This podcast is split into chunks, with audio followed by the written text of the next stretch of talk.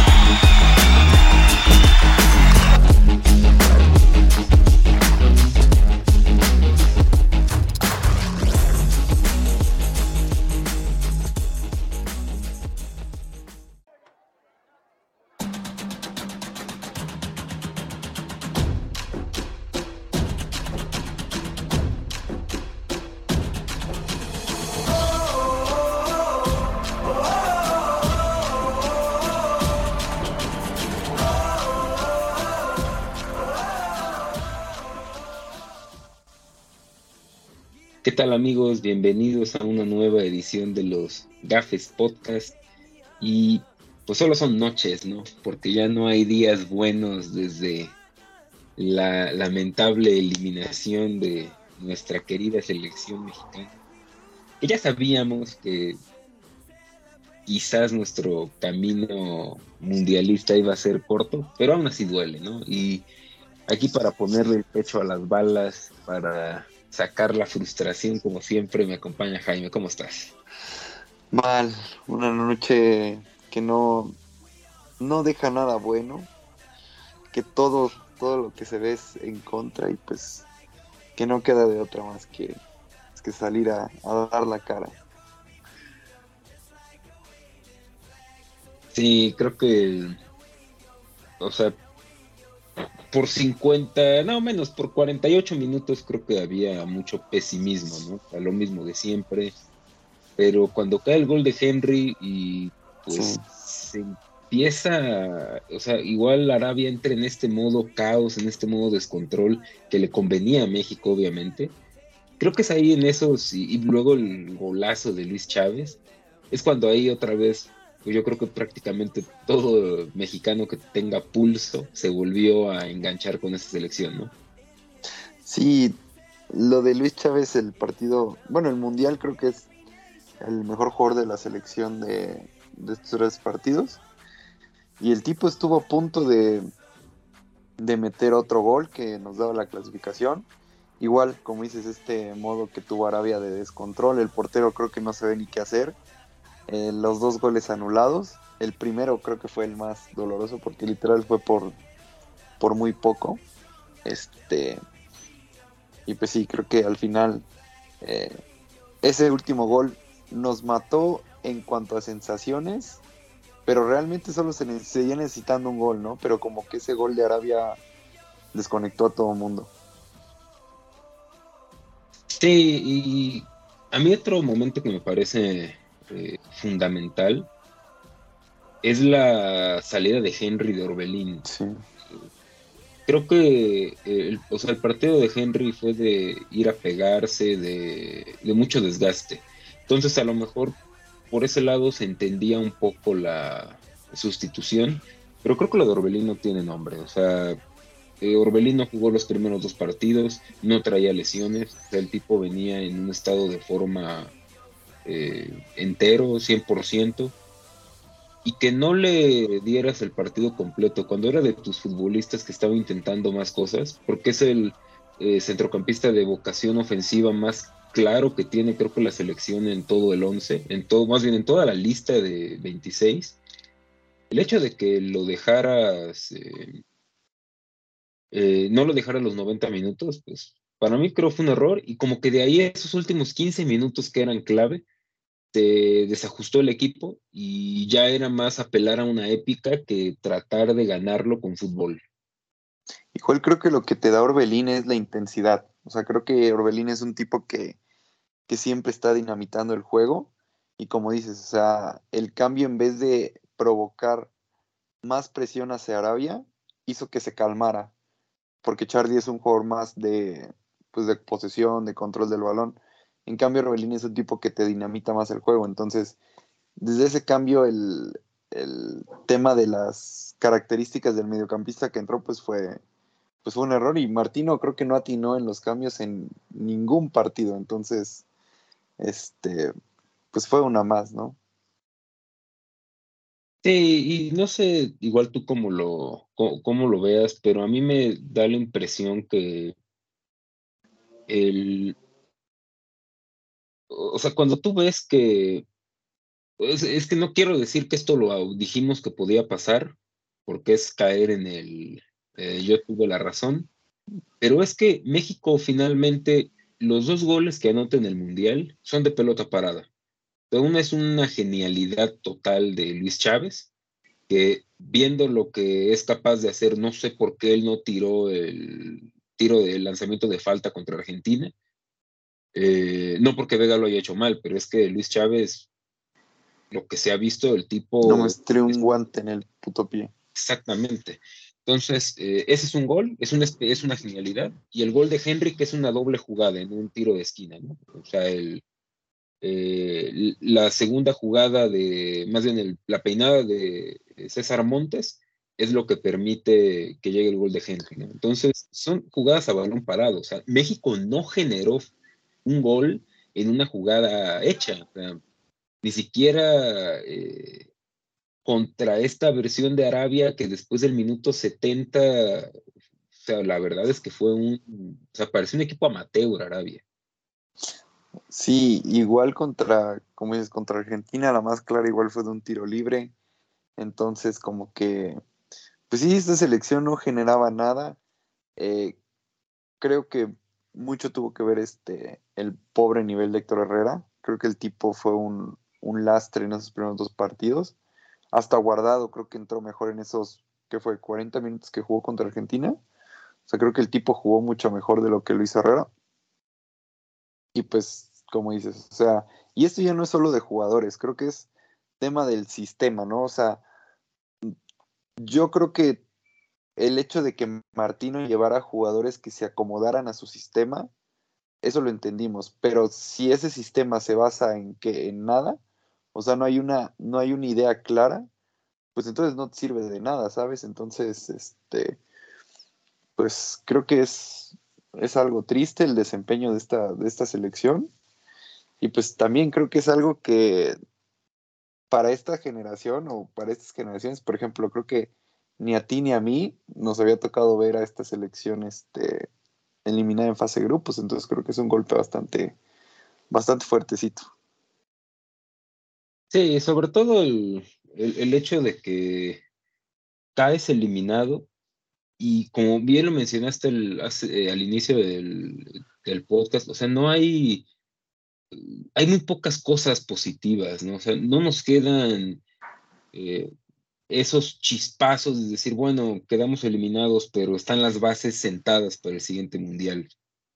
La realidad es que si tuviéramos que rescatar a cinco futbolistas, creo que con dificultad llegamos a esos cinco, ¿no? O sea, eh, son muy pocos nombres los que destacaron en este mundial y no porque hayan jugado mal, o sea, yo creo que en general eh, todos los que tuvieron participación hicieron lo que pudieron dentro de sus posibilidades, pero es que esta selección se veía como si nunca hubieran jugado juntos, o sea, tú no veías eh, ciertos destellos que tú ves en otros equipos, digamos, de un nivel similar a México, que tú veías mejor trabajadas esas elecciones, ¿no? Veías que tenían eh, más argumentos para intentar atacar, más argumentos para tratar de abrir un cerrojo como podía ser el de Polonia en el primer partido.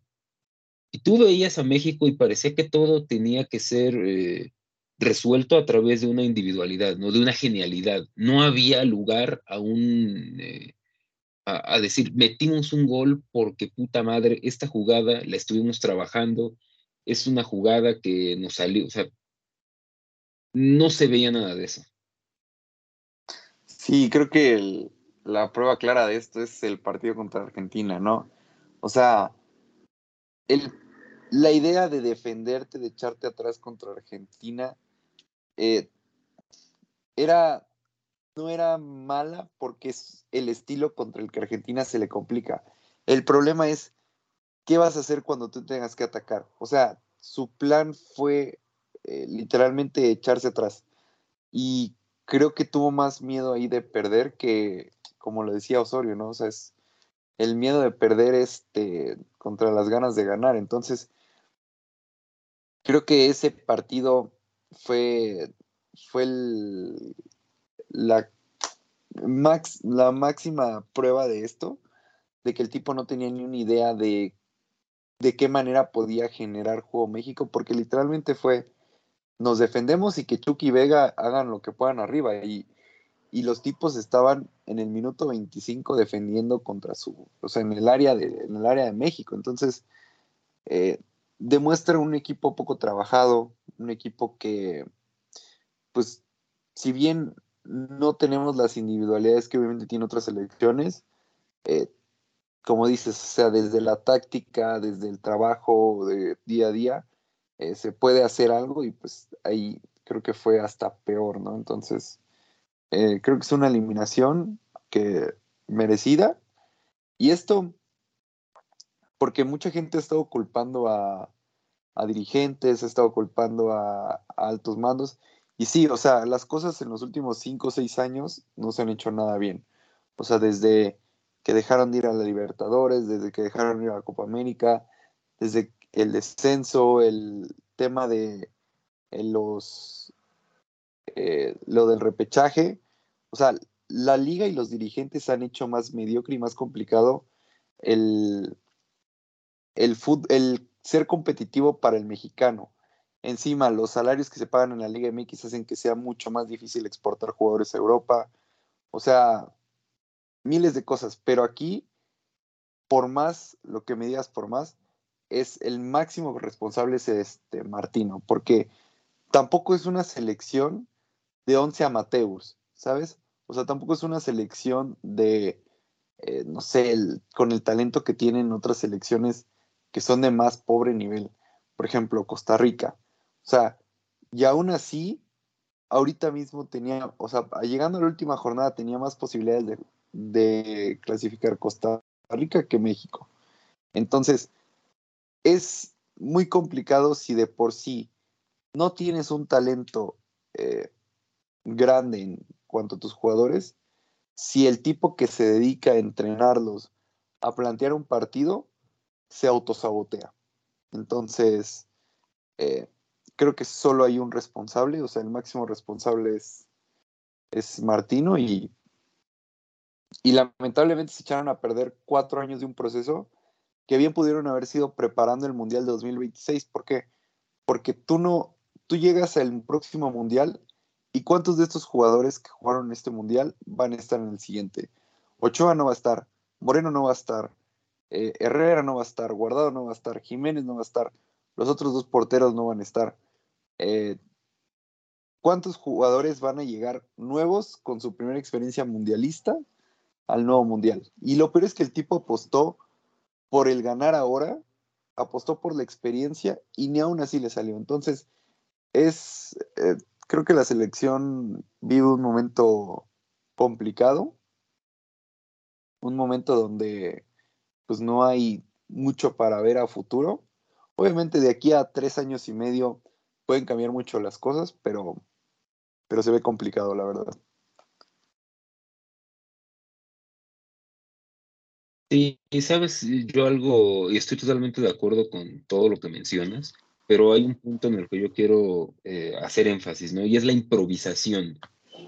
O sea, México fue una selección improvisada a lo largo del Mundial, eh, por los cambios, por, obviamente eso ya entra en la dirección de campo, ¿no? De Martino, que igual fue lamentable, como ya mencionaste, pero en planteamiento, o sea, puras improvisaciones. O sea, como bien mencionas, ese, ese planteamiento contra Argentina, yo te lo entiendo si es un octavos de final. O sea, que eh, en, en, un escenario en el que los dos equipos necesitan el mismo resultado para avanzar. Pero cuando tú estás enfrentando un segundo partido de grupo, que Argentina está necesitado de ganar sí o sí, porque el empate los deja prácticamente fuera, a mí me parece que es una completa locura que siquiera te pase por la cabeza salir a aguantar los 90 minutos. ¿Por qué? Porque es un, o sea, estás prácticamente eh, entregándole el partido al rival. Y, en, fase de grupos siempre tienes un pequeño margen de error, y más que no perdiste el primer partido. O sea, si Ochoa no saca el balón contra Polonia, estás prácticamente fuera. Pero como te dio vida el portero y México seguía vivo, creo que tenías la oportunidad de intentar otra cosa. Ahora, otro contra Argentina, eh, digo, finalmente, si juegas ese partido 10 veces, a lo mejor lo pierdes 9 y lo empatas una. Pero a mí lo que me llamó la atención es eh, el parado que saca Martino. Yo no estoy en contra de la línea de 5. A mí, de hecho, me gusta jugar con tres centrales. O sea, creo que jugar, ni que fuera entrenador, pero me gustan los equipos que juegan. pero, ¿cómo armó esa línea de 5? es donde yo digo que no tiene ningún sentido, por lo que tú mencionas, ¿qué pasa si te hacen un gol? O sea, el gol se lo hacen al minuto 60, pero ¿qué pasa si el gol te lo hacen al minuto 3? El partido acaba 5-0, porque eh, ibas a tener que deshacer todo tu plan desde el minuto 10, desde el minuto 5. Entonces ese es otro detalle que digo, ok, no quieres jugar con Edson porque no sabemos por qué, ponlo de central. ¿Y qué pasa si te meten gol?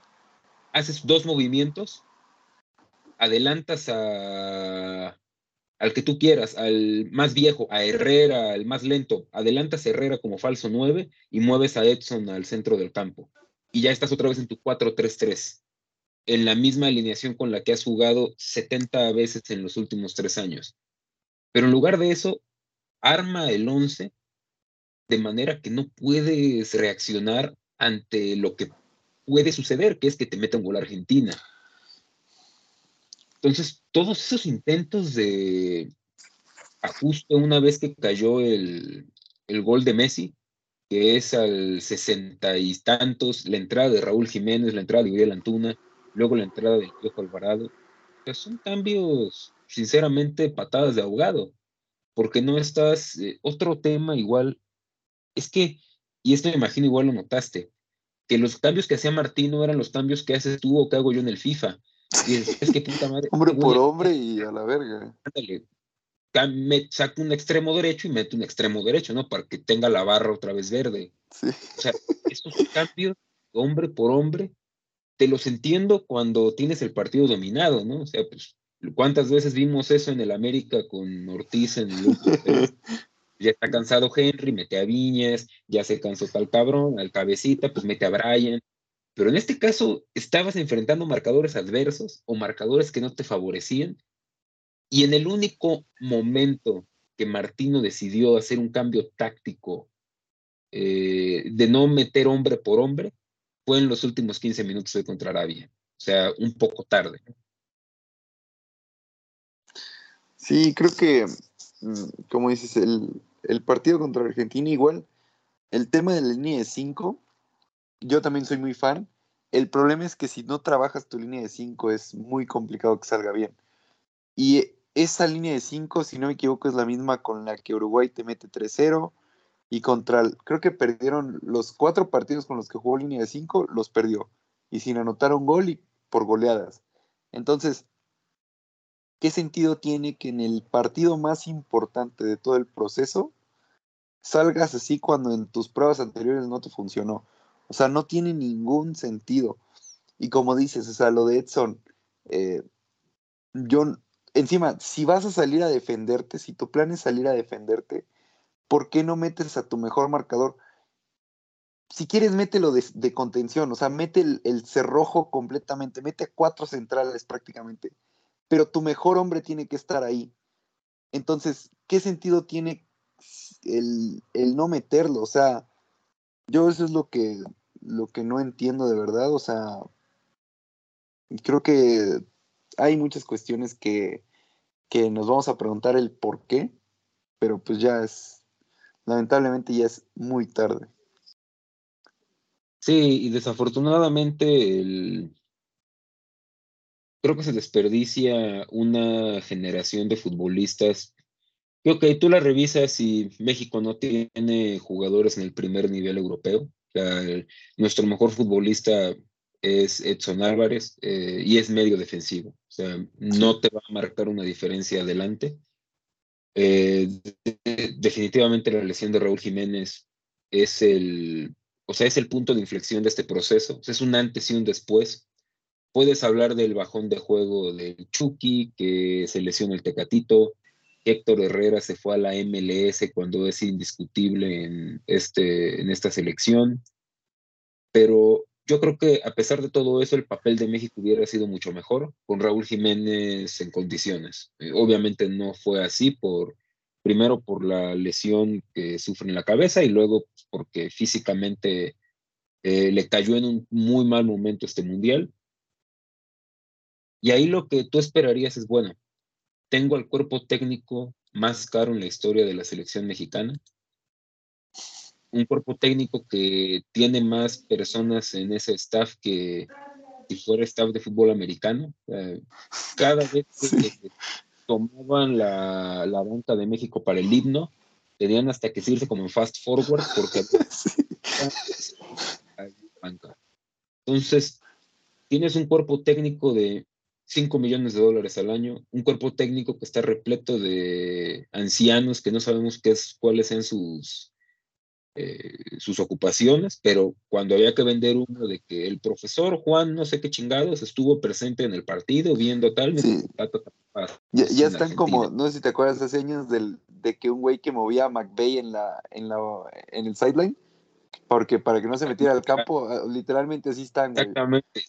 Así están, o sea, hasta el entrenador que le revisa el ojo a Martino por si ya se, si quedó ciego o toda esa vez, tienen un güey para cada cosa, ¿no? Entonces, que ninguno de ellos le haya podido decir, oye, Gerardo, eh, esta alineación, este estilo de juego no va más, porque no tenemos a un Raúl Jiménez, porque Rogelio Funes Mori no es el pur mans Raúl Jiménez. y Funes Mori, aparte de todo, el último semestre lesionado. Esa es otra cosa que no se entiende.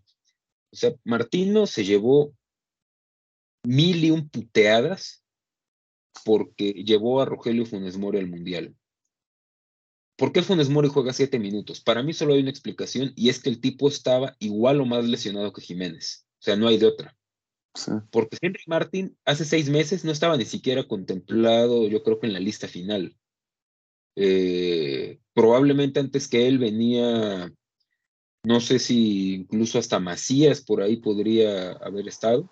Pero el hecho de que Henry Martin termine siendo el delantero titular de México en los dos partidos donde jugó con un 9, te habla uno de que Jiménez no estaba al 100, o sea, ya no está lesionado, eso es una realidad, pero no está al 100, y de que Funes Mori tampoco lo estaba. Entonces, ¿por qué sí? Yo entiendo que Martino llevó a Jiménez por una cuestión de eh, proceso, de agradecimiento, te fuiste mi nueve los últimos cuatro años y te voy a llevar al mundial, estés como estés. A Funes Mori lo lleva, te llevo porque hicimos el ridículo dante la nacionalidad. Entonces, llegas con solo nueve en condiciones al mundial. Luis Romo, que no jugó un solo minuto de mundial, ¿por qué no lo dejaste mejor él afuera y llevaste al Chaquito? El Chaquito ahí te hubiera servido. El Chaquito te hubiera servido contra, contra Argentina en los últimos minutos incluso de titular. O sea, si vas a jugar con dos delanteros que no son delanteros, mejor mete uno que sí sea delantero, uno que te pueda pelear arriba y uno que esté en condiciones de pelear balones por arriba, como lo es Santiago Jiménez.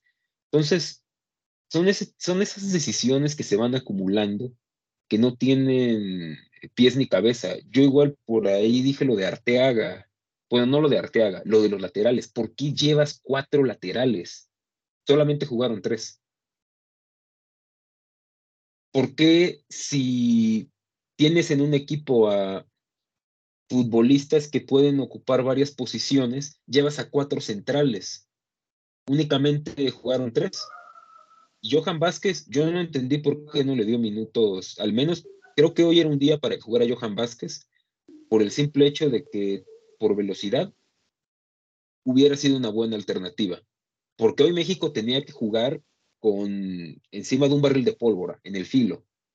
Y Johan Vázquez es un tipo que es más rápido que Héctor Moreno. Entonces, si estás enfrentándote a los árabes que corren como diablos, yo quiero tener centrales rápidos. Yo no quiero tener a un güey con bastón allá atrás, por mucho que el Mundial de Héctor Moreno haya sido decente. Entonces, cuando juntas todas esas decisiones inexplicables, dices, puta madre, o sea, ¿cómo es posible que este señor gane tanto dinero y no toma decisiones que parecen evidentes?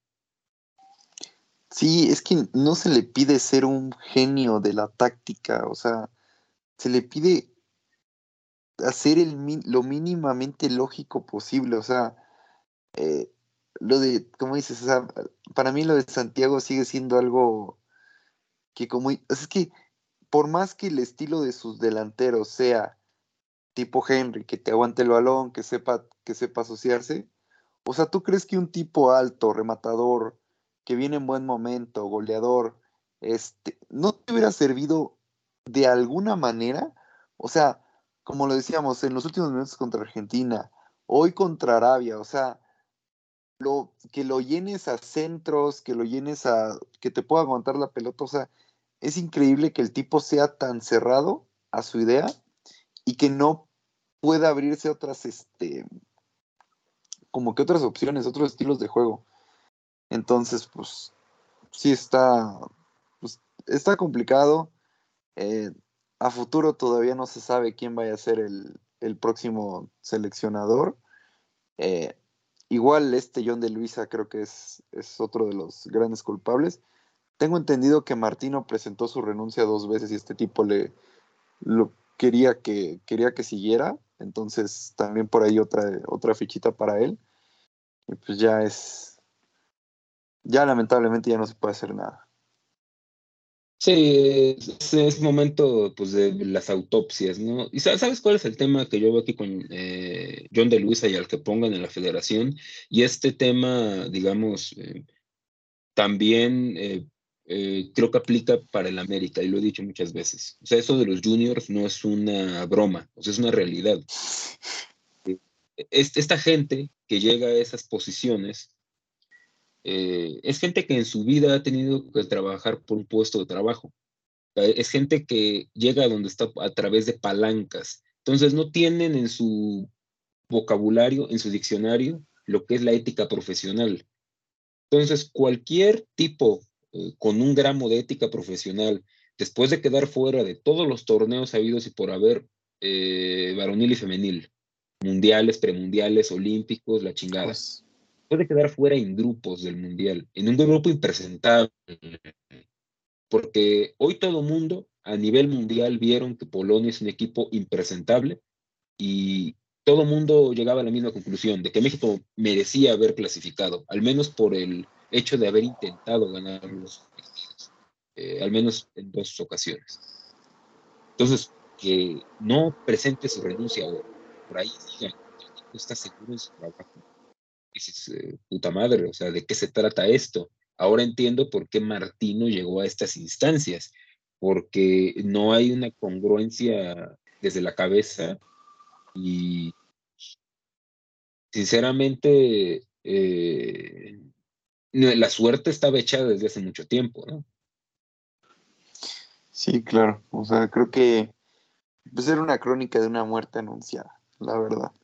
O sea, no, sé si esperaban otros resultados.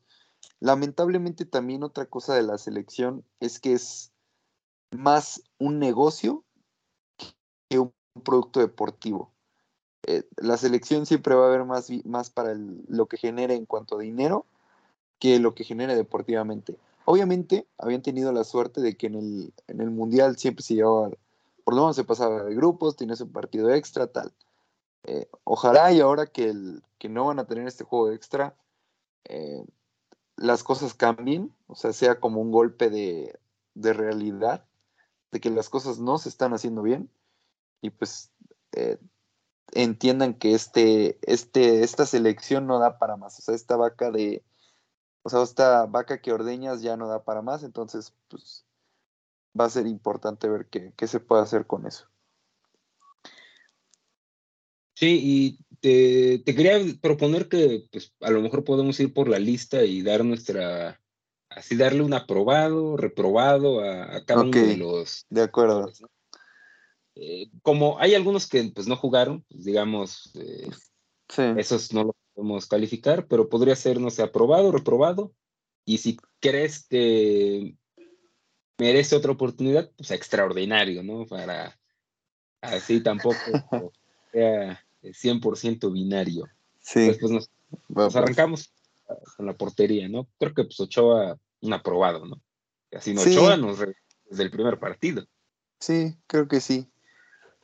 Creo que no, o sea, creo que las expectativas con Ochoa en el Mundial, eh, pues, eran irreales, eh, porque pues el tipo, los otros mundiales que había hecho sí habían sido una cosa asquerosa, pero pues creo que el tipo, el, su lastre con los penales creo que es algo impresionante, o sea, que hijo de la chingada, o sea, está bien que mantuvo a México vivo, pero es increíble que el cabrón le haya parado su primer penal en 500 años a un cabrón que es excelente cobrándolos, y creo que lo habíamos dicho aquí en el podcast. Entonces, un aprobado. El penal se lo va a parar a Lewandowski. Y, sabes qué, también es cierto que este probablemente sea el mundial que menos hayamos mencionado Ochoa. O sea, del, bueno, o sea, ha jugado tres. Este es el que menos lo mencionamos. Y creo que va un poco de la mano a lo que ya habíamos dicho, ¿no? O sea, el grupo impresentable. O sea, Polonia te atacó dos veces, Arabia te atacó dos veces, y Argentina que estuvo encima, igual. O sea, pero, pero Argentina lo peor es que también te atacó tres veces. El problema es que de esas tres, dos entraron, pero hasta el minuto 60, es el gol de Messi. No la Exacto, o sea, que Ochoa digas, puta, ¿qué partido se estaba inventando? Tampoco.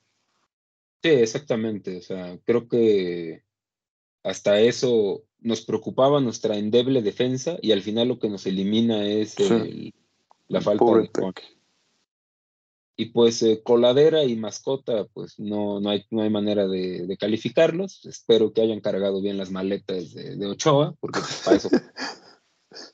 y es aquí donde ya se viene lo chido, ¿no? Jorge Sánchez. Creo que reprobado. Creo que.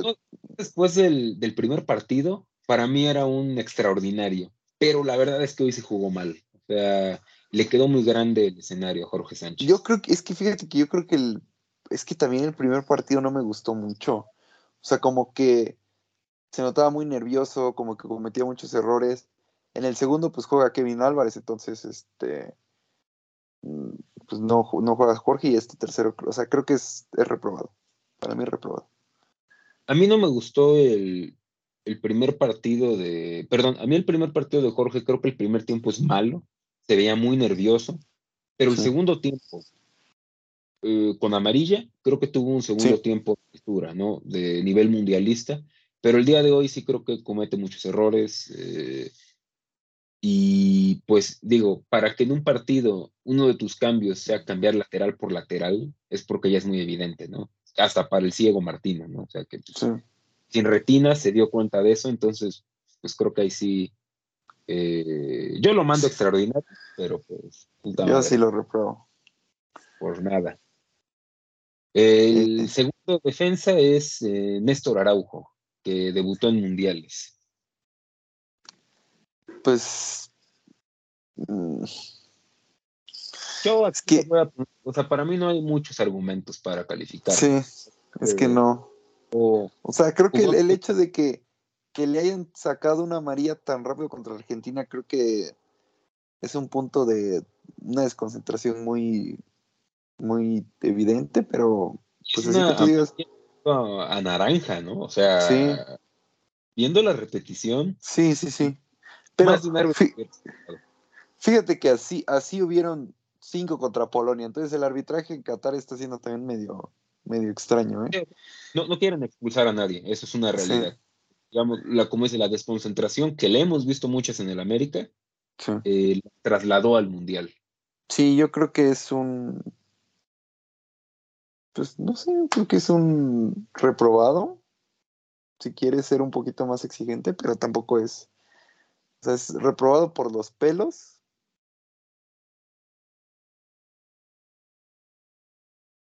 Y a ver, aquí en este, eh, creo que vale la pena, con Jorge Sánchez no va, o sea, la pregunta sobra, pero con Néstor Araujo, tiene 31 años, va a llegar de 34 al siguiente mundial. ¿Crees que va a estar en la lista?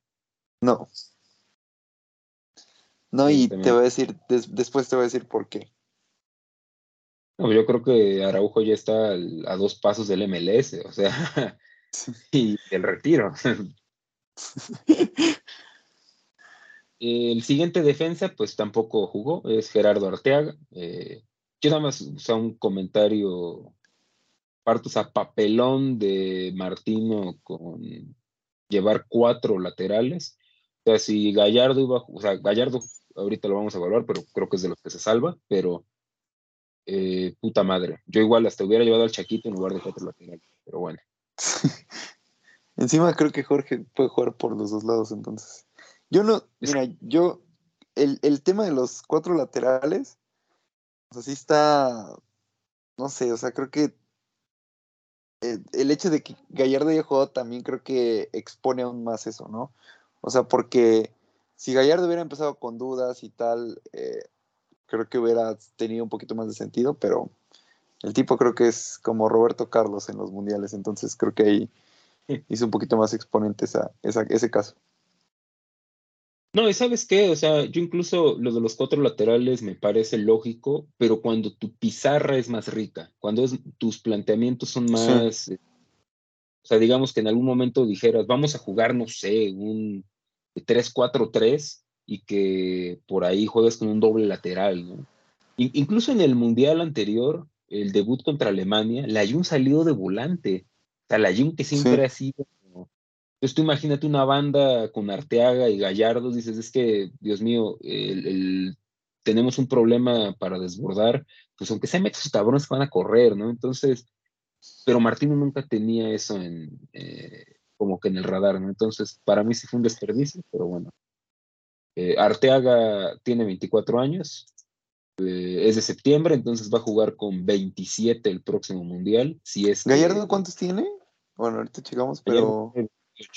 Es de 28 desde agosto, o sea, va a jugar con 31 el próximo mundial. Ok.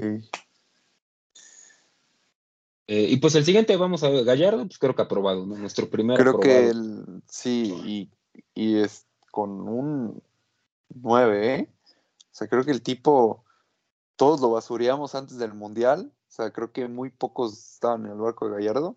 Y creo que sobre todo el partido contra Polonia, eh, el tipo fue, fue Roberto Carlos, o sea, jugó muy, muy bien. Sobre todo muy seguro atrás. Creo que tuvo un buen, tuvo un buen partido. Eh, Kevin Álvarez.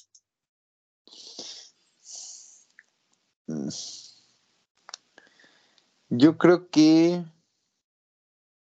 yo un extraordinario. O sea, porque tampoco el tipo jugó tan bien. O sea, no cometió errores, no jugó mal, pero tampoco hizo gran, gran cosa. Creo que yo, yo le voy a dar un, aprobado. Me, o sea, creo que era una situación complicada, tanto para él como para Araujo. Obviamente Araujo tiene mucha más experiencia.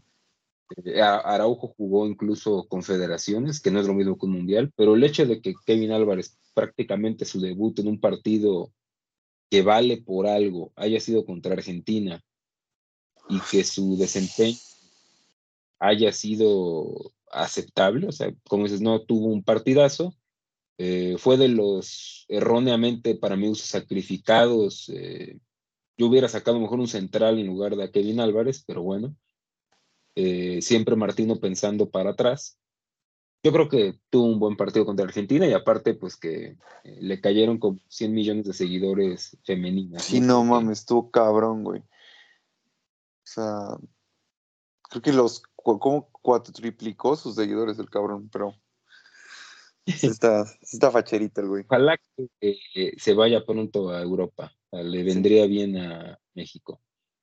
Eh, César Montes. Yo creo que ha aprobado. O sea, también es creo que de lo mejorcito de la selección. Sí, igual. A mí sí me gustó. La verdad es que es otro que esperemos pronto agarre un equipo en, Europa. Oye, por cierto, esto del lateral derecho, o sea, hace dos años no veías quién. Y Chaca Rodríguez. Sí, o sea. Y ahorita, pues digo, no está tan mal como estaba antes. Sí, o sea, no tenemos o sea, a Philip Lam, a Prime Philip Lam y no, sé, a Carvajal o a Dani Alves, pero bueno, está decente.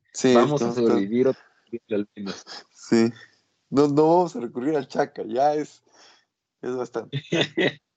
ya eso es para agradecer. Eh, Johan no jugó, eh, ni modo. Héctor Moreno.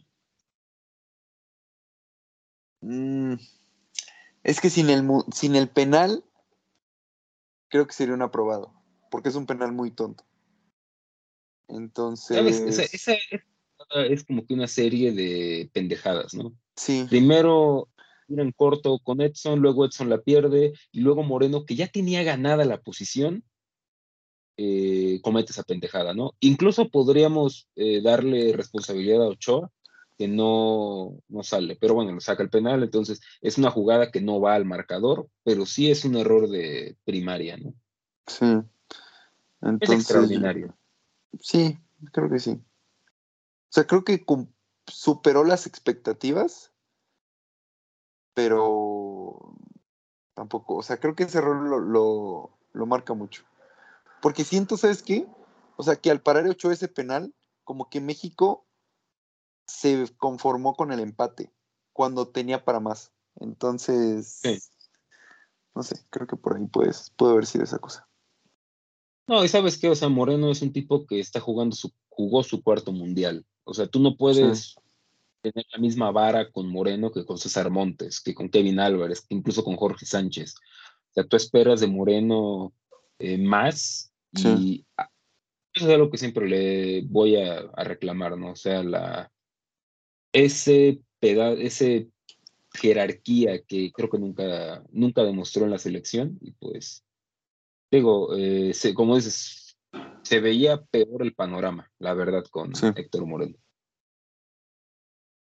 Y pues con eso me parece que dejamos de lado ya los defensas. Eh, Edson Álvarez. Mm, creo que eh, contra Polonia, yo, para mí es un aprobado, pero es que contra Polonia cometió muchos errores en salida, pero eso creo que es más eh, tema del planteamiento táctico, o sea, tú tienes que limitar los errores que regularmente comete tu jugador, como es que Edson. no puede ser el primer pase. Exacto. no puede ser sí, totalmente. Y Edson, y Edson en la salida estaba haciendo, era el que tenía la salida en, contra Polonia, entonces el tipo cometió muchos errores en salida. Eh, pero eso yo se lo adjudico más al planteamiento de Martino que al jugador. Entonces, para mí, esto no es un aprobado. Por eso, a mí no me gusta el 4-3-3 con un 5 eh, clavado, un 5 defensivo. Porque si tu 5 no es Busquets, el 5 no te sirve en salida. Porque, y creo que vimos algo parecido con Argentina. O sea, es inexplicable que Argentina, su primer pase fuera Guido Rodríguez. O sea, Guido es un medio defensivo eh, espectacular, estelar, pero no puede ser que teniendo en la banca a Enzo Fernández, a Ezequiel Palacios, incluso teniendo por ahí a McAllister, a Rodrigo de Paul, el tipo al que le dieran el balón en la salida fuera Guido Rodríguez. O sea, necesitas a alguien de mejor pie. Y creo que ese es el, tema con ¿no? Que si vas a jugar 4-3-3, eh, estás al horno. Hoy que Martino cambió el parado y a su lado estaba Luis Chávez, eh, se vio mucho mejor. Eh, ¿Por qué? Porque Edson ya no era el encargado de dar ese primer pase, de iniciar el ataque. Entonces, sí, yo también, para mí es un aprobado y pues qué lástima que no haya jugado contra Argentina, ¿no? Era, creo que cantadísimo que, o sea, es que si tú me decías, Edson no va a jugar un partido, yo diría contra Polonia a lo mejor, porque esperas que Polonia esté tirado atrás, pero contra Argentina sí, porque esperas que ellos te vayan a atacar. O sea, no puedes prescindir de tu mejor defensa, pero pues. Sí. Eh, jugó más minutos el mundial anterior, que ni siquiera era indiscutible en el América, eh, que en este mundial. O sea, con eso, ahora sí que decimos todo. Sí. Eh, Luis Romo, pues no jugó, o sea, intrascendente su viaje, conoció Qatar, bien por él. Había uno del Pachuca, ¿no? Que querían llevar, un chavito, y que por no lo llevaron por Eric Sánchez y por ese pendejo no lo llevaron. Es que esa es otra cosa. Bueno, ya, ya es amargarse a lo tonto. Sí, no, o sea, y, aparte ahí abona la incongruencia. O sea, pones Gallardo, Montes, Moreno, porque hay una sinergia entre ellos, porque juegan juntos todos los días, entrenan juntos, y no llevas a uno de los socios de Luis Chávez, o sea, no tiene sentido, ¿no? Eh, Gutiérrez. Creo que reprobado. Como entró contra Argentina, no sé, no. Creo que no era ni el contexto para que entrara él, pero creo que también no puso, no puso de su parte. Creo que tuvo unos 5 o 6 minutos buenos contra Argentina. Justo, pero entrando. El oxígeno que necesitábamos, pero, o sea, después del gol de Messi y antes del gol de Messi, o sea, estaba en un cartón de leche. Y era el güey con piernas más frescas del equipo. Sí. Sí, no. Yo, para mí reprobado. Es, es su segundo mundial y suma 47 minutos, 48 minutos en dos mundiales. Creo que es, es, la, este tipo de jugadores que nunca, nunca va a dar más de lo que ya te da, ¿no? O sea, su aporte en selección te quedó acá, ¿no? O sea, va a llegar de 31 años al próximo mundial. Sí, este debió haber sido su mundial. Y pues, ni de cerca estuvo. Seguimos con eh, otro mediocampista, igual otro, este, el Piojo Alvarado, ¿no? O sea. Mira, creo que, mira, creo que el, Piojo Alvarado, creo que él se está haciendo muy injusto con él. O sea, sí, jugó 15 Sí, no, y el tipo no tiene las capacidades, pero eso no es culpa de él, o sea, es como si llevaras a un cabrón de, la segunda división y dices, ¿por qué no me resuelves el partido? El tipo no tiene las capacidades. O sea, creo que ahí es más el, o sea, volviendo un poco a lo mismo, es más el tema quien lo mete a resolverte un partido de tal nivel o de una situación de tal nivel, este, en esa situación. O sea, creo que, o sea, el tipo es, es reprobado, o sea, de eso estoy totalmente de acuerdo, pero creo que sí se está haciendo muy injustos con él. Eh, yo también totalmente de acuerdo con el Piojo Alvarado, creo que son injustos, creo que eh, aquí es un tema del entrenador y voy a extender mi comentario también para ahorita que mencionamos a Antuna. Antuna, justo. O sea, él, en México, o sea, la Liga Mexicana, ¿cuándo se ha visto que entre dos equipos grandes hagan prácticamente un switch de jugadores? Que, que diga, ¿sabes qué? llevas a este y yo me quedo con este, y que son jugadores casi del mismo perfil. ¿Eso de qué te habla? O sea, eso no te habla de que son futbolistas destacados. ¿Tú crees que en este momento el América le diría a Tigres, te doy a Fidalgo y tú dame a Carioca? Pues obviamente que no. Pero ¿por qué te deshaces de un jugador o por qué lo intercambias? Es porque sientes que no está rindiendo a las expectativas que tú tenías. Y no estamos hablando de que el Piojo y no rindió en el Real Madrid. Es que, güey, no, pues es que vete a Vinicius y pues es mejor, ¿no? O sea, no rindió en Cruz Azul, no rindió en Chivas, no rindió en, eh, no me acuerdo en, qué equipo estaba. Necaxa estaba. En el Necaxa. En el Necaxa. Ese es el tema.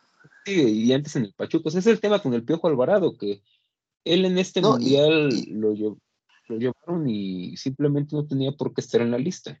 ¿Y sabes qué es lo, peor? Es que creo que el Piojo se me hace un buen jugador para la Liga MX. O sea, o sea, es un jugador que cumple, pues igual, lo mismo que Antuna, o sea, pero estás hablando de la Liga MX, no estás hablando de la competición de fútbol más importante, ¿no? O sea, creo que ahí es, es la diferencia. Y es que encima el tipo es. Eh, eh, no es un perfil que digas, ah, es súper diferente. Por lo menos yo defendí la convocatoria de Antuna y creo que tú estabas en el mismo barco porque el tipo era un perfil diferente, porque el tipo te podía dar esa velocidad que en algún momento la puedes llegar a necesitar. Pero el Piojo se me hace un jugador muy, muy, muy simple, o sea, que no te va a dar algo especial, ¿sabes? sabes que a mí lo que Y este para mí era un argumento muy estúpido que yo leí mucho en Twitter, que el Piojo Alvarado te jugaba varias posiciones, que era un comodín. Y tú en un mundial no necesitas generalistas, necesitas especialistas. ¿Por qué? Porque qué tal si tienes que cagar a centros a un equipo, no vas a meter a un güey que medio cabecea bien, mete a tu mejor cabeceador.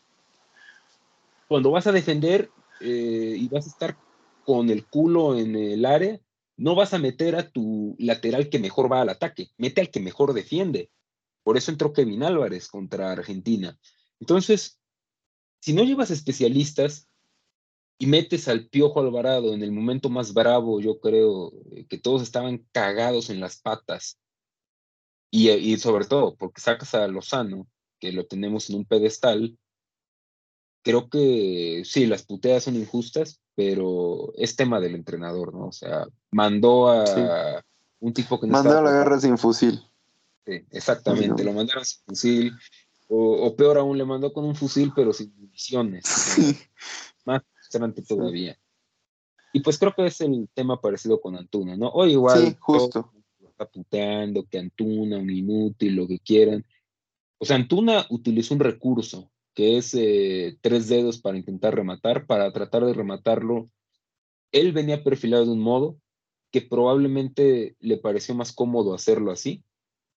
Eh, yo no voy a putear a Antuna por eso. O sea, Antuna es un futbolista como tú lo mencionas, es un recurso, es un futbolista de la liga local. Si esa falla de Antuna la hubiera tenido eh, Raúl Jiménez, la hubiera tenido hace cuatro años Carlos Vela, eh, Javier Hernández.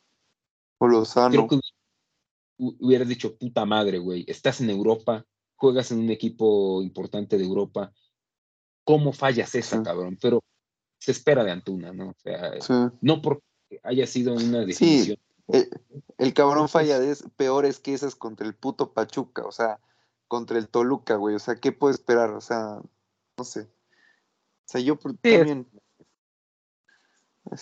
entendible. o sea, e, esa es como que la, diferencia de decir, estás en Liga MX y estás en Europa, ¿no? exacto. Ahí está la diferencia. O sea, los que están en Liga MX tienes que darles tres para que metan una. Y México no generó tres por partido, genera una. Entonces, la posibilidad de que la falle es alta. Sí. Eh, Antuna es un extraordinario. O sea, Igual. Creo que, creo que entró en contextos desfavorables para él. Eh, para mí, Antuna, si lo ibas a meter a jugar, tenía que ser titular contra Argentina. O sea, a pelotazos, pero aunque sea que por velocidad trate de ganar una. Eh, cuando lo metieron era cuando los rivales ya estaban totalmente tirados atrás y Antuna sin espacio. Sí, no. Eh, pierde mucho de, de sus características, ¿no? no puedes desbordar a 40 kilómetros por hora en dos metros, es imposible. Y ya, se viene lo. Eh, bueno, todavía no. Orbelín. Creo que es una Aprobado.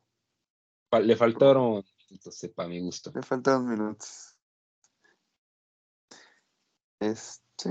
O sea, creo que a Orbelín le faltaron minutos. Creo que el, el medio campo debe haber sido eh, Edson, Orbelín y Chávez. Fácil. Sí, totalmente de acuerdo. Eh, Héctor Herrera. Para mí es un reprobado. Para mí no debe volver a pisar el puto país, güey. O sea, creo que es, para mí sí es el, peor jugador de esta selección. Porque es, o sea, sí puedes decir eh, lo que quieras de otros jugadores, pero el tipo ya tiene, si no me equivoco, tiene 32 años. Estuvo en Europa toda su carrera. Eh, y encima es de los que más minutos jugó. O sea, y es que jugó pésimo, pero pésimo. O sea, encima creo que el Tata, una de las cosas que trató de hacer es acomodar un contexto favorable para Herrera y aún así el tipo no pudo. Entonces, creo que uno de los grandes responsables también de este fracaso es Herrera. Para mí es, menos 10. O sea, el tipo no, no puede volver a pisar México. Y, sabes que aquí lo triste es que se sabía. O sea, se sabía que Héctor Herrera no podía ser titular en esta selección, no porque no tenga la calidad, porque el tipo eh, tiene una calidad enorme. O sea, México es probablemente el mediocampista de mayor calidad que tiene México, pero no tiene el ritmo, no tiene el estado físico para jugar un mundial.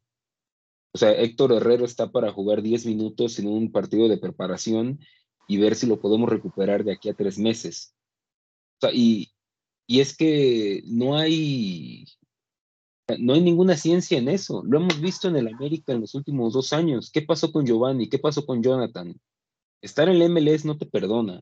Y el estado físico que requiere jugar en la Liga MX no se compara a lo que requiere un mundial, donde todos van a los balones, se tiran de cabeza, dejan la vida en cada pelota.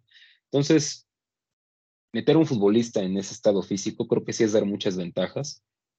Y pues eh, nuestros mayores temores se hacen realidad porque aparece en la foto del gol de Messi, ¿no? O sea, eh, una De hecho, hay una, hay una foto que es aérea, no sé si la viste, en donde todos están con su marca y ese cabrón está a 5 metros. O sea.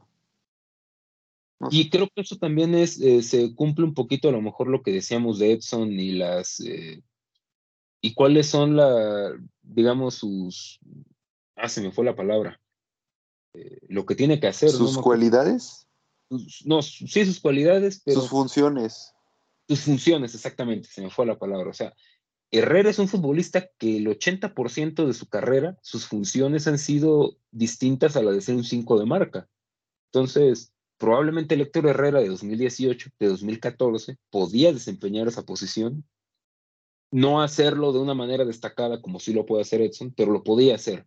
Pero un tipo ya veterano, que no está en un buen estado, en un buen estado físico, era mandarlo al matadero y pues ni modo, o sea, como dices, creo que se intentaron mover eh, los hilos de este equipo para encajar a Herrera.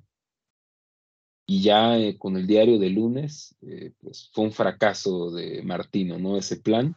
Pero creo que así lo veíamos desde hace dos semanas, ¿no? O sea, Héctor Herrera, ¿qué es lo más destacado que ha hecho en el último año en selección? Un pase en un amistoso con Suecia que perdiste. Después no tocar el balón por 80 minutos. Sí. No el tipo no, nomás no. El capitán de agua, Andrés Guardado. Jugó 40 minutos, pero esos 40 minutos no los jugó mal, ¿eh? Yo creo que es un aprobado. Para ti es un aprobado. Sí. ¿Para ti? Pues eh, yo lo voy a mandar. Es que mira, creo que el, eh, es que el, con, la intensidad, es que el problema es que con 36 años no, puedes jugar un partido de titular a esa intensidad sin que le pasara algo. O sea, era, era algo que iba a pasar. El, el, tipo yo creo que eh, no, por lo menos mostró un poco de garra, un poco de, de, amor a la camiseta. O sea, creo que esos 35, creo que son 35, 38 minutos que jugó. El tipo corrió como si tuviera 20 años y pues pasó lo que tenía que pasar Leo, un tipo de 36 años. O sea, eh, para mí creo que es, es un aprobado. Eh, en este mundial es un aprobado Andrés Guardo. Para mí es un extraordinario. Eh, creo que yo tomo muy en cuenta también la parte de ejercer como capitán. A mí sí me decepciona que México quede eliminado y salen a hablar un cabrón que tiene menos de 10 partidos con la selección, que sale a dar la cara en un momento jodido. Eh, de hecho, no me sorprende, es un tipo que desde que debutó nadie le ha regalado nada, o sea, por eso él da la cara, pero el hecho de que salga Antuna después igual de un momento complicado y que Guardado no hable, o sea, Sinceramente, a mí eso sí me decepciona un poquito porque te habla de que la capitanía es quién es el que tiene más partidos, dale el gafete. Y desde mi humilde punto de vista, el liderazgo no va por ahí. O sea, tú puedes tener 21 años y ejercer liderazgo. Eh, y una selección necesita eso, la selección necesita eso, líderes, para que cuando te mete gol Argentina, no te cagues en las patas, que te inspire seguridad tu capitán. Entonces, bueno, creo que eso es algo que le voy a reclamar a Guardado. En lo futbolístico creo que cumple.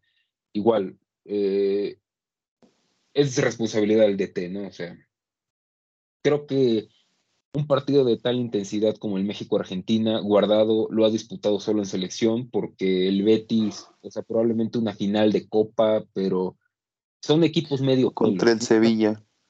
sí, o sea, no están acostumbrados a ese tipo de, enfrentamientos, ¿no? De alta tensión, de cagazo, o sea, de estar con la mierda. es solo un mundial, en una semifinal de Champions. Eh, no está acostumbrado guardado y tiene 36 años, ¿no?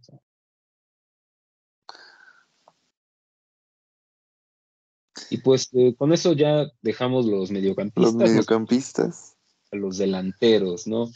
Y pues vamos a, de entrada, el primer descartado, pero, o sea, sin nota para mí es Funes Mori, o sea, cinco minutos jugó el cabrón. Eh, creo que si mandaron dos centros fueron muchos y rasos, o, ni siquiera la levantaron. es otro tema, o sea, los tiros de esquina. No fuera contra el América, el hijo de su puta madre, porque. Vamos con Raúl Jiménez. Reprobado. Pero reprobado, o sea, es que siento que es volver a lo mismo, pero no siento que sea su culpa. O sea, no es porque Raúl eh, o sea, siento que es más tema de Martino por querer forzar a Raúl, no tanto porque Raúl haya jugado, o sea, sí jugó mal, pero creo que va más por otro, por otro tema, ¿sabes? Pero para mí no, o sea, ponerle extraordinario sería mucho regalo. Y sabes también qué pasa, yo también lo doy un reprobado, y el tema de los contextos de juego. Eh, creo que Raúl nunca ha sido un delantero para entrar de cambio.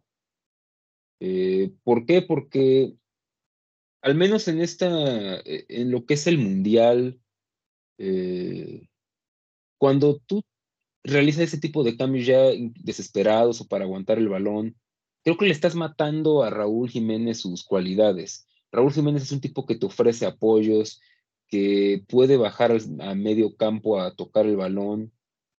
Y obviamente al estar a un 60% físicamente, eh, no puede hacer todo eso. Pero tampoco lo ayuda que el equipo ya esté completamente roto. O sea, el día de hoy creo que lo vimos más como extremo derecho por momentos del partido. Digo, eso lo ensayaron, lo planearon. Raúl tiene el físico para realizar eso. O sea, creo que mi queja va un poco más por ese, por ese lado, ¿no? De que eh, no sé si decir que la, si decir que lo exhibió Martino, pero eso pareció, o sea, por momentos eh, que no tenía que haber entrado, o sea, creo que al menos hoy ya no tenía que haber entrado. Contra Argentina no sé a qué entró, la verdad. Y pues e, es, por eso lo que mencionaba, ¿no? De que yo creo que Funes Mori igual no estaba al 100, porque de tus dos delanteros no haces uno. Sí. Sí, sí, sí, totalmente de acuerdo con eso.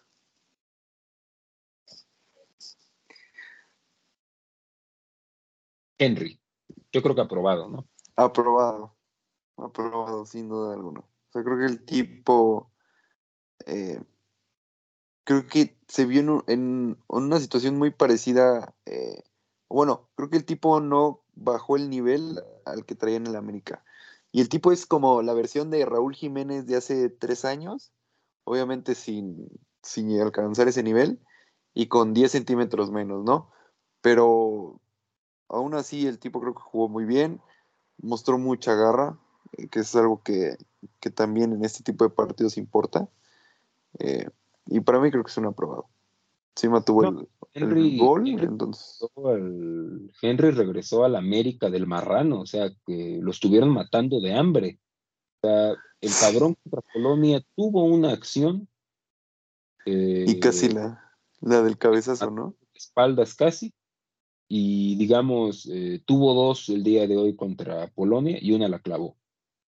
Fuera de eso, hubo una muy buena jugada que acaba en, eh, un remate de Orbelín, es un apoyo tremendo de Henry que aguanta el balón. Y hay otra jugada con Vega, me parece, en el primer tiempo que igual Henry participa. O sea, el tipo al menos sí se vio que tenía, estaba a un nivel asociativo como lo es en el América, ¿no? Es un tipo que ponle futbolistas profesionales a su lado y te va a rendir. Justo. el cuerpo de mariachi, Alexis Vega. Creo que aprobado. Por los pelos, pero aprobado. Creo que es que el güey mostró igual mucho, pues mucho también, muchos huevos, güey. O sea, y más a menos. No jugó mal. Sí, justo. Creo que más a menos. También creo que al tipo lo mataron de hambre. O sea, no es, es que el problema con los delanteros es eso, que, o sea, ¿qué se hizo para que ellos estuvieran en una situación cómoda para poder, este, poder brillar? Y es que Alexis, pues lo que pudo hacer es eh, meter el cuerpo fuerte, ganar algunas jugadas individuales, duelos individuales, por ahí el tiro libre que le hace a Argentina, creo que es un, o sea, lo cobra de como debían de cobrarse. Este, pues sí, o sea, creo que es, eh, para mí es un aprobado, pero tampoco tan, tan marcado, ¿sabes? O sea, creo que jugó bien. Será un 6, un 7. Sí, sí, algo así. Creo que igual eh, se estaba llevando por ahí puteadas por el gol que, la jugada que falla en el primer tiempo. Eh, quizás la pudo definir mejor, pero volvemos al mismo tema, ¿no? Futbolistas de la Liga MX necesitan tres jugadas para meter un gol. O sea, Vega tuvo una en todo el, dos en todo el mundial, una contra Polonia, está. Eh, tampoco estamos hablando que es un killer de área, entonces, pues, no. Eh, en el mundial. Y, digo, creo que hay, creo que hay de jugadores de la Liga MX a jugadores de la Liga MX. O sea, creo que el tipo ya está, o sea, a un nivel por encima de ese promedio. Y creo que, creo que la verdad lo demostró. O sea, eh, de repente se sacó algunas jugadas, por ejemplo, el tipo tiene mucha confianza en tiros lejanos. Creo que esos intentos tampoco estuvieron tan mal. Entonces, este, no sé, creo que, te digo, creo que es un, o sea, no jugó mal, creo que jugó bien. No sé si le alcance para ir a Europa, pero... Yo digo que debería intentarlo, porque para mí ya llegó a su tope aquí en México. O sea, Vega ya no va a mejorar. Creo que está en una situación similar a la de, por ejemplo, Pizarro. Eh, en su momento. O sea, ya no va a mejorar en México, ya alcanzó su tope. Eh, para mí, la misma situación, por ejemplo, de Córdoba, ya no van a mejorar aquí en México. O sea, si se quedan aquí en México es porque es de la zona de confort, respetable, pero si quieren dar un paso más, es en Europa. Y a lo mejor aquí no vamos a estar de acuerdo. Chucky Lozano, el último jugador de la lista. Yo me voy a un extraordinario. Sí, yo también. Eh, Porque, o sea, creo que... Reclamar la actitud, siempre lo intentó, pero yo al menos yo esperaba más del Chucky. Sí. Sí, justo, o sea, creo que es tu mejor jugador a la ofensiva. Eh, lamentablemente el güey es muy dependiente de lo que puedan hacer los demás, porque es un jugador que tiene muy poca variedad de jugadas, ¿sabes?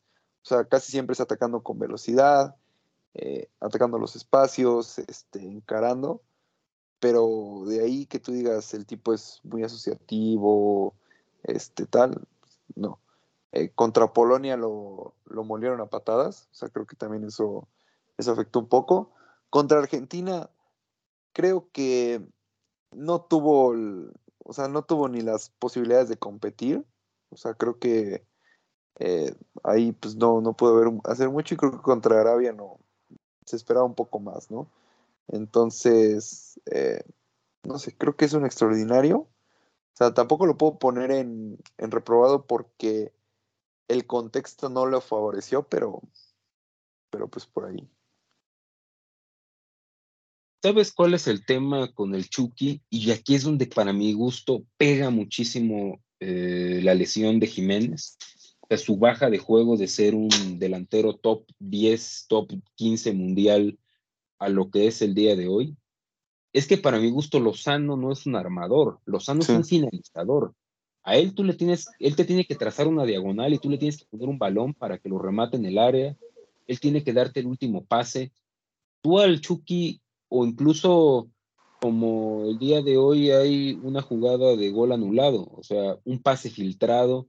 Sea, Lozano no es el tipo que te va a agarrar el balón en la media cancha, te va a conducir 30 metros y te va a meter un pase de gol. O sea, no, es la, no son las cualidades del Chucky. Eh, el Chucky es un tipo que finaliza jugadas. Y así lo, así creo que han llegado sus goles importantes en selección, que no han sido demasiados, pero el gol a Alemania así llega. O sea, la jugada que se inicia en el centro sí, es un apoyo de Hernández muy bien la toca el Chucky, recorte, pum, adentro. Gol contra Rusia en la Confederaciones, es un pelotazo al Chucky. O sea, es un tipo que te va a definir en el último sector de la cancha, pero no le puedes pedir que él te arme las jugadas, no es el tecatito, no, no es Laines incluso, eh, no tienen esas mismas cualidades de juego. Eh, y pues yo creo que él sí es de los mayores damnificados de la baja de Jiménez, porque eh, Jiménez es, por el contrario, un delantero que sí puede armar jugadas. incluso, o sea, ahorita están muertísimos todos los del Wolverhampton, ¿no? Todo, Raúl les dio carrera a todos los muertos. Sí. Adama Traoré ya es un jugador. O sea, Adama ya es otra vez pescador. O sea, resulta que si tú sacas a esos. Porque Jota es el único que sí la. Y, se lesionó, ¿no? Ah. Eh, sacas de ese contexto a estos futbolistas y resulta que ya no rinden tan bien. Entonces creo que el Chucky sí se vio afectado por eso. O sea, hubiera sido interesante ver a ese México de finales de 2019, principios de 2020 finales de 2020 verlo en este mundial, pero bueno, lo hubieran existido. Y, creo que por ahí. ¿Ah, sí? Te faltó Charlie, ¿no? Ah, sí, cierto. Es que aquí en la lista que estoy viendo de Wikipedia está como defensa. Sí, me faltó Charles Rodríguez. Para mí es un reprobado. Sí, sí, nada más por eso lo quería, lo quería recordar porque. No, el tipo Mira que no se me hace un mal jugador. Hay mucha gente que le tira mucha mierda. En, Cruz Azul creo que no lo hace mal, pero al Mundial, o sea, el tipo cada vez que entró México pero Entonces eso no te habla bien de, del jugador. Y casi siempre entraba junto a Raúl Jiménez. Entonces, eso te habla de los dos, ¿eh? Sí, para mi gusto hoy es más crítico lo de Charlie que lo de Raúl. Eh, creo que fue peor su entrada. Sí, sin duda. Sobre todo por el que salió. O sea, Henry estaba fundido, pero Orbelín lo que ofreció hoy en 77 minutos fue mucho mejor que lo que te ha ofrecido Charlie Rodríguez en sus últimos 50 partidos como selección. Bueno, no ha jugado tantos en la selección, pero sí, creo que no tuvo un buen mundial. Y pues finalmente Gerardo Martino. Eh, es un recado. ¿Qué decir? Ojalá y tío, yo creo que se va a ir a Boca o algo así el tipo, pero. O a River o a Newell. Sí, o sea, aquí volvemos a caer en la misma trampa del. Eh, del, del, entrenador extranjero, ¿no? Eh, ¿Por qué no podemos considerar extranjero, por ejemplo, a la Volpe? ¿no? O sea, la Volpe se hizo entrenador aquí en México. Eh, si él fracasaba en la selección, tarde o temprano iba a regresar a México. Aquí nacieron sus nietos, sus hijos viven acá, o sea, no es lo mismo. creo que igual lo voy a concatenar con mi siguiente idea, que el siguiente entrenador de México tiene que ser un tipo que conozca el fútbol mexicano, o sea, eh, que lo haya vivido, eh, no, o sea, no te pido que sea el Piojo Herrera o que sea el Ojitos Mesa o el tú, pero un tipo que al menos haya dirigido en México, que conozca al futbolista mexicano. Que Creo que vamos por la misma idea.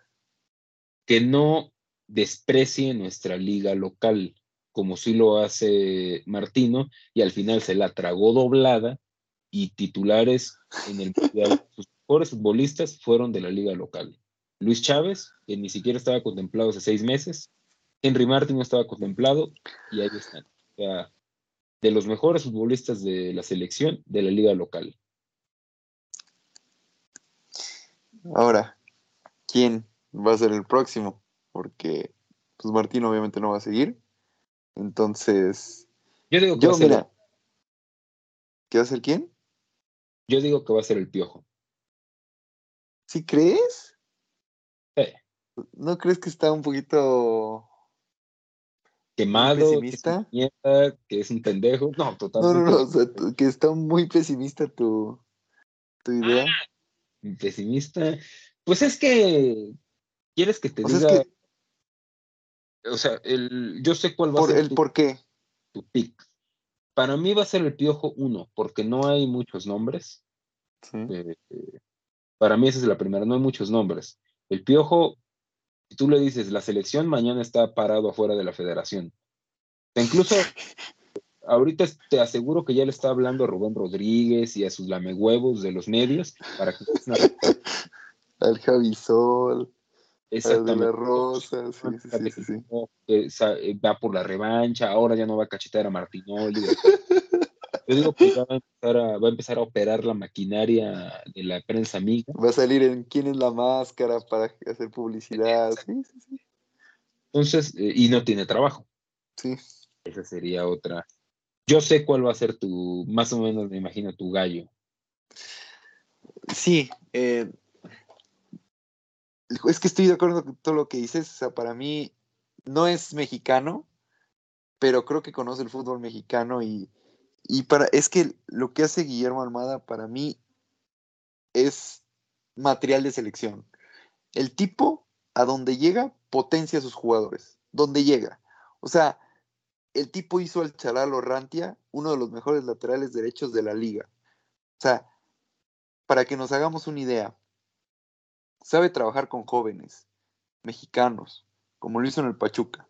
O sea, como dices, Luis Chávez era un tipo que hace dos años, creo que ni él sabía si iba a seguir jugando fútbol profesional, y mira dónde está ahora. Entonces, creo que es, es un tipo que encima conoce la liga, o sea, creo que es, este, pues ya dirigió en Santos, ya dirigió, ya fue campeón con Pachuca, eh, y encima, ¿sabes qué es lo que más eh, lo que siento que, es más importante, que él va a ayudar a dar ese cambio, cambio generacional, recambio generacional, perdón. Porque ahorita la selección mexicana, lo decíamos, ¿cuántos van a llegar de estos al siguiente mundial?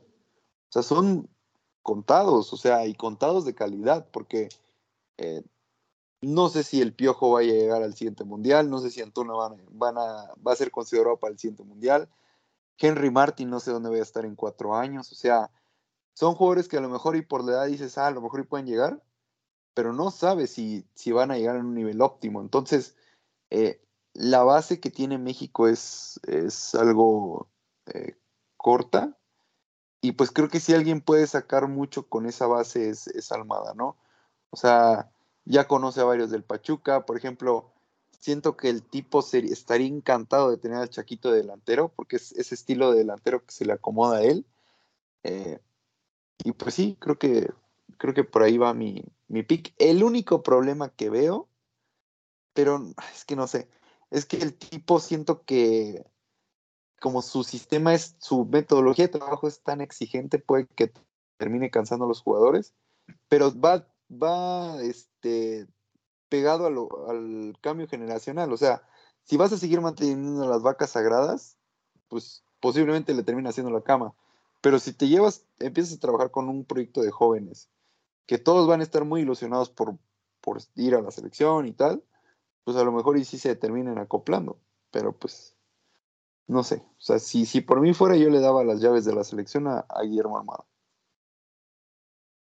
creo que diste, o sea, estoy totalmente de acuerdo contigo. O sea, por credenciales, eh, había dos, tres idiotas que decían, Almada, ¿cómo? No ha ganado nada. Bueno, ya ganó, para que no estés mamando garrote, como si eso fuera importante. O sea, Martino dirigió al Barcelona y ve el mundial que tuvimos, ¿no? O sea, irrelevante si has ganado o no.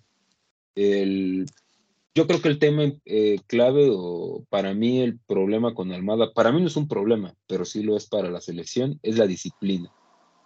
Eh, yo no veo a Almada siendo el bufón y el pelele de los jugadores de la selección, lo que es. El tipo se ve que tiene un carácter. Entonces, ¿qué fue lo que pasó con el último entrenador que quiso poner disciplina en la selección? Marchó el Chepo. El último directivo que quiso poner disciplina en la selección, Néstor de la Torre, está exiliado del fútbol. ¿Por qué? Porque sí ha sido la selección mexicana en los últimos años. Ha funcionado como el viaje de cuando sales de la secundaria, que te vas de viaje con dos, tres salones, excursión de fin de año. Eso es la selección mexicana. O sea, los jugadores vienen de Europa a echar desmadre, a meter eh, patrocinios, meter putas al hotel. a eso vienen los jugadores. Entonces, el tema del chicharito apenas, o sea, que lo dejan fuera de la selección, no lo dejaron fuera porque haya metido viejas, si todos estaban ahí en la fiesta y que sí, pasan una, no se drogan porque hay antidoping, pero se están mamando seguramente un pomo, su vodka tamarindo, Ahí más bien lo borraron porque el güey no aceptó su culpa en ese desmadre, ¿no? O sea, por eso, por cagón ya no está en la selección, pero no porque alguien haya eh, dicho que estaba mal hacer una fiesta. O sea, yo no digo que esté mal. Lo que yo digo es que si tú vienes a la selección, eh, vienes a jugar con México, vienes a representar al... Una vez que ya terminaste tus compromisos, haz lo que se te los huevos. Pero los jugadores están acostumbrados a otra cosa. Y yo no sé si Almada iba a eh, permitir eso. O sea, permitirlo, él no es padre de los jugadores, ¿no? Él no es un gendarme. El entrenador no tiene a lo mejor esa potestad. Pero sí puede tomar decisiones desde las convocatorias, ¿no? Y pues sabemos cómo es la selección, ¿no? O sea, son grupos, eh, hay grupos tóxicos, líderes tóxicos, que como bien dices, le pueden hacer la cama almada. Ahora, yo veo una ventaja ahí, no hay eliminatorias. Las eliminatorias es lo que desgasta más un proceso. Eh, ¿Por qué? Porque tienes que ir a jugar a Honduras y dar pena contra un equipo semiprofesional o dar pena a Panamá que esos cabrones lavan dinero en las mañanas y en las noches ponen un futbolistas. Entonces, ese es el, el riesgo que tienen las eliminatorias, ¿no? Que matan procesos. Ahora, México, como somos retrógradas, ya no jugamos Libertadores ni Copa América, entonces nada de eso. La Copa Oro contra los refugiados y Estados Unidos va a mandar un tipo B seguramente, le vale verga la libertad de la Copa Oro ya, eso se puede ganar. No hay Juegos Olímpicos, entonces no hay riesgo de ir a hacer el ridículo. Entonces, por, a nivel de desgaste de proceso, de resultados, creo que Almada sería una buena opción pero pues, quién sabe si los futbolistas eh, por una vez en su trayectoria quieran o acepten un poco de disciplina. Encima, ¿sabes qué es algo que me gustaría, bueno, que veo un punto de, de a favor de Almada? Es que el tipo siento que puede devolverle esa dignidad a la selección. O sea, que el representar a México no sea algo como que o sea, no pasa nada, eh, o que sea, sea algo X, ¿no? O sea, creo que el tipo puede hacer que, que los jugadores se maten por estar convocados con la selección. Y encima creo que si México hubiera llegado a cuartos, a octavos de final, o sea, si de cagado hubiera ganado hoy eh, contra Arabia por el resultado que se necesitaba, eh, México no hubiera estado en un punto en el que está tocando fondo, ¿sabes? O sea, creo que hubiera sido lo mismo de cada cuatro años. Hubieran llevado, no sé, al, al Jimmy Lozano o algo así el siguiente proceso y ya, eh, no pasa, no pasó nada.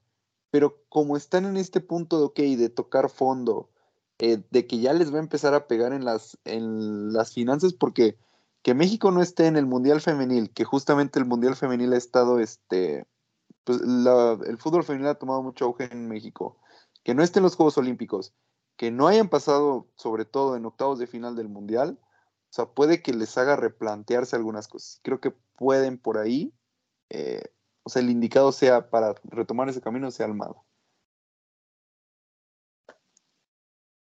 Sí, totalmente de acuerdo. Yo nada más quiero soltar otro nombre por ahí. Como bien dicen que nadie, o sea, el indio no da paso sin Guarache. Uno de los invitados de Fox Sports para este mundial es el turco Mohamed. Seguramente si han visto algún día la última palabra, que lo dudo, porque la última palabra solo lo ven los No mames. Ahí está sentado Mohamed hablando de la selección. Mohamed no tiene equipo ahorita. Entonces ese cabrón anda su piloteando a ver qué puede agarrar. Digo, para mí sería un terrible error darle la selección a Mohamed, porque este güey es un. Oye, pero. Pero. Pero ya viste que también han, han candidateado a la Volpe por lo del programa de TUDN. Ah, sí. Que la neta, ese programa es una chulada, ¿eh? Pero, o sea, ya candidatear a la Volpe es. Ya, está bien roco. Sí, sí, sí. ¿Sabes qué? O sea, si la Volpe no hubiera sido futbolista, ese cabrón fácilmente hubieras, ahorita sería CEO en Apple. sí, el güey es muy inteligente, sí. Y tú le das una pluma y te la venden un millón de dólares. O sea, explicar que... A mí me encanta la Volpe. Sí, a mí también me encanta la Volpe. Ya, ya, está, ya está viejito, ¿no? Encima, eh, como que entre más ruco se hace, más le vale verga. O sea, como que más empieza a decir, o sea, como que más eh, empieza a eliminar los filtros y le vale madre. Entonces, este, sí, eh, yo creo ese que, programa. Como probablemente ya no va a volver a entrenar, pues ya le vale verga decir las cosas como son, ¿no? Sí, ¿no? Y, en una de esas termina agarrando un programa en la de televisión o que lo contraten en tu DN. Bueno, no sé. Creo que tampoco es el tipo de, de personas que les gusta estar todo el tiempo bajo la cámara, ¿no? Pero, pero sí, o sea, creo que el, bigotón es, es otro pedo. Sí, incluso el pendejo de Javier Aguirre luce como una persona decente y congruente en el programa, ¿no? Ya Hasta Peláez, güey. Sí, también el Peláez en su regreso a la televisión. Eh, el único que es un o sea, pinche inmamable, nada le parece a Camoranesi, ¿no? Todo se queja la verga. Y pues el former ídolo del gordo eh, Larcagón, que ya se va a los Pegazuelos. A, los Pegazuelos, sí. Oye, pues ya hablando un poquito del Mundial, o sea, pues ya se va, ya se va armando este pedo, o sea, ya creo que, digo, ya pasando el trago amargo, o sea, ya tenemos listos eh, dos partes, las dos partes altas de cada cuadro, faltan definir las dos de abajo, este, aunque creo, que, no va a cambiar. O sea, está cantadísimo, más cantado que el nacional, que España, Brasil y Portugal ganan su grupo, ¿no? O sea, creo que eso ya. Creo que el otro es el único donde queda dudas. O sea, porque está Marruecos, Croacia, no sé, como que todavía está, falta por ver, ¿no? Este, entonces, pues, creo que esos tres ya están. ¿cómo es el, cuadro A o el cuadro de la izquierda, como lo quieran ver? Eh, está armado para Argentina, ¿no? O sea, se ve complicado que no lleguen a semifinales. Sí, justo. O sea, creo que a semifinales, o sea, tiene todo. El problema viene en semifinales, porque eh, creo que te enfrentas a, o sea, sí o sí se va a enfrentar a dos de los tres favoritos, o dos de los tres que, mejores, que mejor han estado jugando, que va a ser España o Brasil, que ese partido en cuartos va a estar muy cabrón. Entonces, creo que por ahí e, ese, ese cuadro eh, está, está cargadito, pero, pero va a estar bueno, ¿eh? El pendejo de Mr. Chip ayer. Eh, sí, sí lo vi de que pierda con Japón, ¿no? Para irse al cuadro de los pechofríos. Digo, no es una mala idea, pero está bien. Sí, pero, pero sí, ¿sabes? Siento que Luis Enrique no es de, esos entrenadores. O sea, siento que el tipo va a salir con todo y pues ya, que toque, que es de los que dicen, si queremos ser campeones, tenemos que ganar a todos. Sí, exactamente. Eh, sí. bueno, creo que eh, al menos pues, hablando un poco de ese cuadro que está definido, yo sí creo que Argentina favorito para las semifinales. Sí. A mi gusto, Argentina, eh, pase lo que pase, tienen que correr al entrenador terminando el mundial. bueno, si son campeones, difícilmente, pero, o sea, Scaloni es el Tano Ortiz, eh, pero que nunca ha pisado México. O sea, el cabrón de plano esa derrota contra Arabia, o sea, top 3 de episodios vergonzosos de Argentina y mira que tienen de dónde agarrar. Los primeros 45 minutos contra México que no generaron una sola jugada de peligro. Sí, no. Y tú te das cuenta que Scaloni sabe que la caga porque hace cambios y cuando Argentina eh, modifica, mejora mucho. Cuando mete a los que deberían estar jugando, ¿no? Como Julián Álvarez o el caso de Enzo Fernández. Entonces, eh, no sé, a mí me da la impresión de que Argentina lo está en cierto punto amarrando su propio entrenador, que no sabe quiénes tienen que jugar. O sea, yo entiendo que mide 50 centímetros desde el piso, pero ¿por qué no juega Lisandro Martínez? ¿Por qué no es titular? Eh, si es el mejor defensivo que tiene Argentina.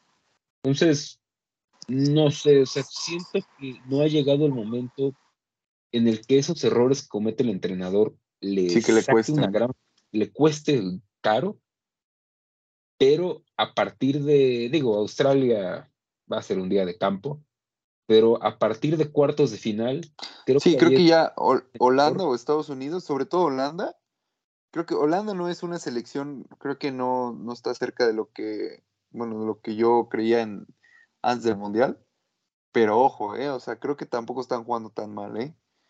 Entonces, por ahí puede. O sea, ahorita Holanda, tú le preguntas y Holanda es menos que el Mazatlán. O sea, es una realidad. Nadie te da tres pesos por Holanda. Y es ahora cuando puede empezar. Cuando peores son esos cabrones, sí.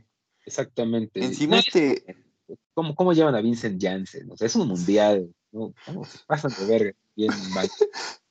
Este, pero este, por ejemplo, este Gakpo, o sea, el güey está jugando un mundialazo, güey. O sea, Frankie de Jong está jugando muy, muy. Güey, puta madre, tiene al lado a dos Héctor Herrera. Ah, estoy, de acuerdo, el güey ha jugado bastante bien. Sí. Y pues del otro lado, creo que es ese, esos cuartos de final, Inglaterra-Francia, va, va a ser uno de los mejores partidos del Mundial. O sea, creo que eh, veo difícil que, que pues Inglaterra y Francia no, no le ganen a, Polonia y a y esa Senegal. Eh, que Senegal ya dio una. Polonia se da por bien servido si pierden 5-0. O sea, hijos de su puta madre, cabrón. Qué horrible juegan. Yo creo que Senegal tendría chance de la diablura si estuviera con Mané. con Mané. Sí. Es que con Mané hubieran sido líderes de grupo.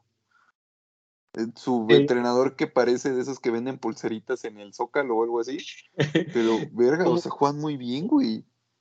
Hubo cierta, pues, como que decepción de que quedara eliminado Ecuador, pero Senegal fue mejor en sus tres partidos, o sea, fue mejor que Holanda, fue mejor que Qatar y fue mejor que Ecuador. están cabrones. O sea, no por nada fueron campeones de la puta Copa Africana, que es un pinche matadero también. O sea, Sí, muy, muy bien. sabes si rumbo al estadio van a ametrallar el autobús. o sea, la neta es que las eliminatorias africanas, mis respetos. O sea, Esas son las más difíciles del mundo, ¿eh? Encima ahí es como que, como que un partido, ¿no? Creo que es, bueno, es por eliminaciones. Entonces, si, si, en una primera ronda te... Exactamente, o sea, una puta eliminatoria interminable y termina un duelo muerte entre dos cabrones. dices, güey, no mames. o sea, es como El América no iba a esas eliminatorias, ¿no? Iba a quedar líder y iba a cagar. Duelo a muerte. Y, aparte, eh, o sea... las cosas eh, relacionadas igual, eh, por ejemplo, a Senegal, es que me, me, da la impresión de que todavía pueden jugar un poquito mejor. Y que ya en, un partido a muerte ah, va a ser durísimo ganarles. Sí, o sea, Senegal no es un, rival que quieras enfrentar en octavo, ¿sabes? O sea, viendo que está Australia, viendo que está eh, Polonia, que es como sea Polonia, viendo que va a estar, por ejemplo, en el grupo de Portugal, no sé si vaya a pasar Ghana o vaya a pasar Uruguay, pero dos selecciones que son no sé, no, no se me hacen gran cosa. Eh, viendo que va a pasar el del grupo de, de, pues entre Croacia y Marruecos, o sea, Siento que Senegal en octavos es de los peorcitos que te pueden tocar. El, de los más difíciles, ¿no? O sea, a lo mejor después de Alemania, si es que no se cagan, también creo que. Y a ver, aquí hemos, o sea, defendido a Inglaterra, porque igual, o sea, de, Guatemala europeo no lo bajaban antes del Mundial, ¿no? Y, ha sido como que un sub y baja, ¿no? Porque sí. luego empataron con el Refugiados FC y otra vez Berguisa a, a, sí. que ser esperado, ¿no? O sea, Gales, gracias es que, no valen ver. ¿Sabes qué es lo que, bueno, creo que Inglaterra cumplió. O sea, creo que si tú dices Inglaterra va a ser primera de grupo, eh, va, no, va a irse invicta en la fase de grupos, creo que es, es un buen resultado, a pesar de que el grupo era relativamente fácil. Porque creo que el grupo era más complicado de lo que se creía. O sea, creo que Irán lo hicieron ver fácil, pero no siento que haya sido, que sea un rival fácil, ¿sabes? Estados Unidos creo que jugó unos partidos de su vida y pues Gales se cagó. O sea, Gales era una selección que sí no debería haber estado en el Mundial. Pero bueno, por lo menos Inglaterra cumple siendo primera. Ahora, ¿qué es lo que para mí, o sea, para mí ahorita entra el punto en donde Inglaterra es fuerte? Es una selección que defensivamente, eh, pues es, o sea, Gareth Southgate eh, se enfoca más que nada en eso, ¿no? En el parado táctico, es que sean ordenados, no cometer errores y el juego aéreo. Eso en eliminatorias, en partidos de vida o muerte, es importantísimo y sobre todo tener jugadores que te puedan resolver un partido. Lo vemos contra Gales. O sea, el gol de Rashford es un gol que el güey saca de la nada y así Inglaterra tiene 15 jugadores. Entonces, creo que eh, a partir de estas eliminatorias, o sea, en, estas etapas de vida o muerte, es donde se va a ver el verdadero potencial de Inglaterra. Yo eh, estoy totalmente de acuerdo. Aparte, mencionaste el juego aéreo y yo lo complemento con jugadas a balón parado. Exacto. Inglaterra. Eh, Maguire es, es el mejor central del mundo en Inglaterra. O sea, jugando con la de Inglaterra, güey. El tipo es Jesucristo, güey. Para, yo no sé, pero para mí tiene que ser titular Phil Foden. Eh, creo que no, yo no sacaría a Saka del once titular. Eh, no, si, sacas a alguien es Sterling, creo. Pero yo digo que tiene que salir Sterling. O si no, tratar de mover el once y sacar a Mason Mount o a ver, pero tiene que estar en el campo eh, Phil Foden creo que es un tipo que te ofrece muchísimo eh, a esta selección. Y, un, y o sea, un dato, el, dato sidoso es, o sea, Inglaterra, ninguno fue de Harry Kane, puta verga. O sea, el, mi pick de bota de oro, o sea, eso también te nuestro. habla. exactamente, nuestro pick de bota de oro. ¿Cómo es posible que ningún gol sea de Harry Kane? Y te habla de, de esto de que Harry Kane cómo se ha transformado en estos últimos años en... Sí, en un delantero completísimo. no es Benzema, pero pega en el palo. Pero es el más cerca, ¿eh? Es el más cercano. Oh, hasta el del nivel, ¿eh? O sea, Harry Kane está muy cabrón. Pero sí, o sea, creo que lo de Foden, ah, es que es, el tipo por condiciones es uno de los mejores jugadores de Inglaterra. O sea, eso es, es indudable pero creo que el contexto de Southgate no le beneficiaría mucho, ¿sabes? Porque es un, es un equipo que ahorita ha tenido que llevar la, la posición del, balón y el, eh, atacar este con transiciones prolongadas, etcétera. Contra un equipo que le den el balón, Foden se pierde. Exacto. O sea, Foden, a ver, está acostumbrado a jugar en el Manchester City. El Manchester City es un equipo que pues obviamente domina todo, o sea, y te quedas 200 pases por juego. En un contexto, por ejemplo, ahorita contra Senegal, eh, puede que por, ahí puede entrar Phil Foden, ¿no? O sea, puede entrar este, para controlar el balón, eh, para manejar la pelota, o sea, manejar el, el balón adelante, ¿no? Pero, por ejemplo, en un partido contra Francia, en un partido contra, no sé, Portugal, que puede ser el otro contra quien se podrían llegar a enfrentar en semifinales, yo creo que ahí Phil Foden creo que no encajaría. O sea, yo prefiero jugármela con Sterling, porque el, Inglaterra lo que va a hacer es contragolpear y necesitas dos tipos que sean unas putas balas en banda. Sterling no está jugando bien, o sea, creo que eso es, eso es cierto, pero, o sea, creo que por el contexto y el estilo de, de Southgate, creo que no, o sea, creo que encaja mejor. Sí, y el, no sé, tú qué, o sea, a mí me llama la atención que no ha jugado Alexander Arnold. No sé si es por. Ah, es que. Es que es, Arnold está jugando muy mal en el Liverpool. Y encima, defensivamente es una coladera. Y, y sumándole a eso, Trippier es como que el hijo de Southgate. O sea, es como que su jugador. Eh, sí, eso te iba, o sea, me da la impresión de que Inglaterra lo que le ha faltado un poco es eh, las bandas, ¿no? En, este, en estos partidos. O sea, como que Kyle Walker, Luke Shaw son seguros atrás. Obviamente, la baja de Rhys James es, creo que es el mejor lateral del mundo, pero no sé, siento que los laterales han aportado muy poco, ¿no? Entonces, eh, es igual. Sí. Pues creo que Shaw no ha jugado tan mal. O sea, creo que por ahí lleva una asistencia ya. Pero sí, Trippier como que sí ha quedado un poquito, un poquito atrás. Encima creo que salió golpeado el primer partido contra Irán, o sea, y es que ese cabrón lo que te da es el puto juego, o sea, la pelota parada. O sea, el güey tiene un puto guante en el, pie derecho, entonces creo que por ahí sí, sí podrían haber aportado más, pero, pero pues así está la cosa. Pero yo creo que Arnold no lo mete ni a, ni a patadas, o sea, creo que mete antes a Ben White de lateral derecho, que es como juega en el Arsenal, antes que Arnold. Pues eh, otro de los equipos que se ve fuerte para esa, ese posible cruce de cuartos pues es Francia, ¿no? Que eh, pues creo que muchos pensaban que no iba a, tener un gran mundial, pero es que puta madre, o sea, Mbappé está jugando dopado, a la neta. Si ese está dopado, pues, está difícil pararlo. Y, y no sé, pero como que hubo una campañita en los últimos seis meses donde le tiraban mucha mierda a Mbappé, ¿no? O sea, como que endiosaban a Messi y a Neymar, que era, pues, o sea, normal porque estaban jugando muy bien, pero como que entre esa campañita de endiosar a ellos dos era tirarle a Mbappé. Y el güey, o sea, está jugando, como dices, está jugando en drogas, eh, el puto mundial, y encima lo peor es que el cabrón, ¿cuántos años tiene, güey?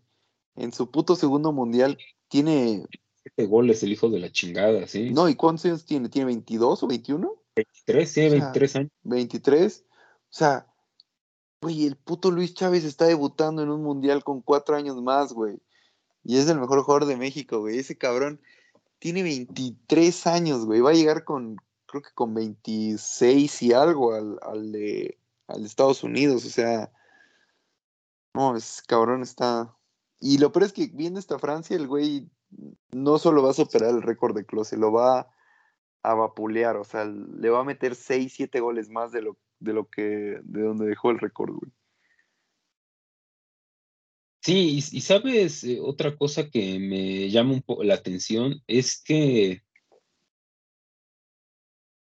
o sea, para mi gusto, eh, Francia jugó 30 eh, minutos de la verga contra Australia, pero lo que para mí potencia a este equipo es que pueda jugar Teo Hernández.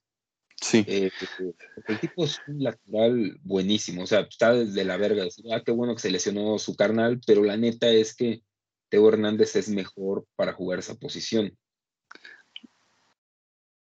Se, tuvieron que lesionar como tres güeyes para que pudiera jugar ese cabrón, porque no sé por qué Deschamps no lo tenía considerado como titular, cuando creo que está en un mejor nivel de forma que, su carnal, pero, pero sí, o sea, el tipo encima es una, es una máquina de ida y vuelta, o sea, no es un tipo que solamente tenga presencia en un área, o sea, en las dos está presente y en las dos de una manera muy efectiva.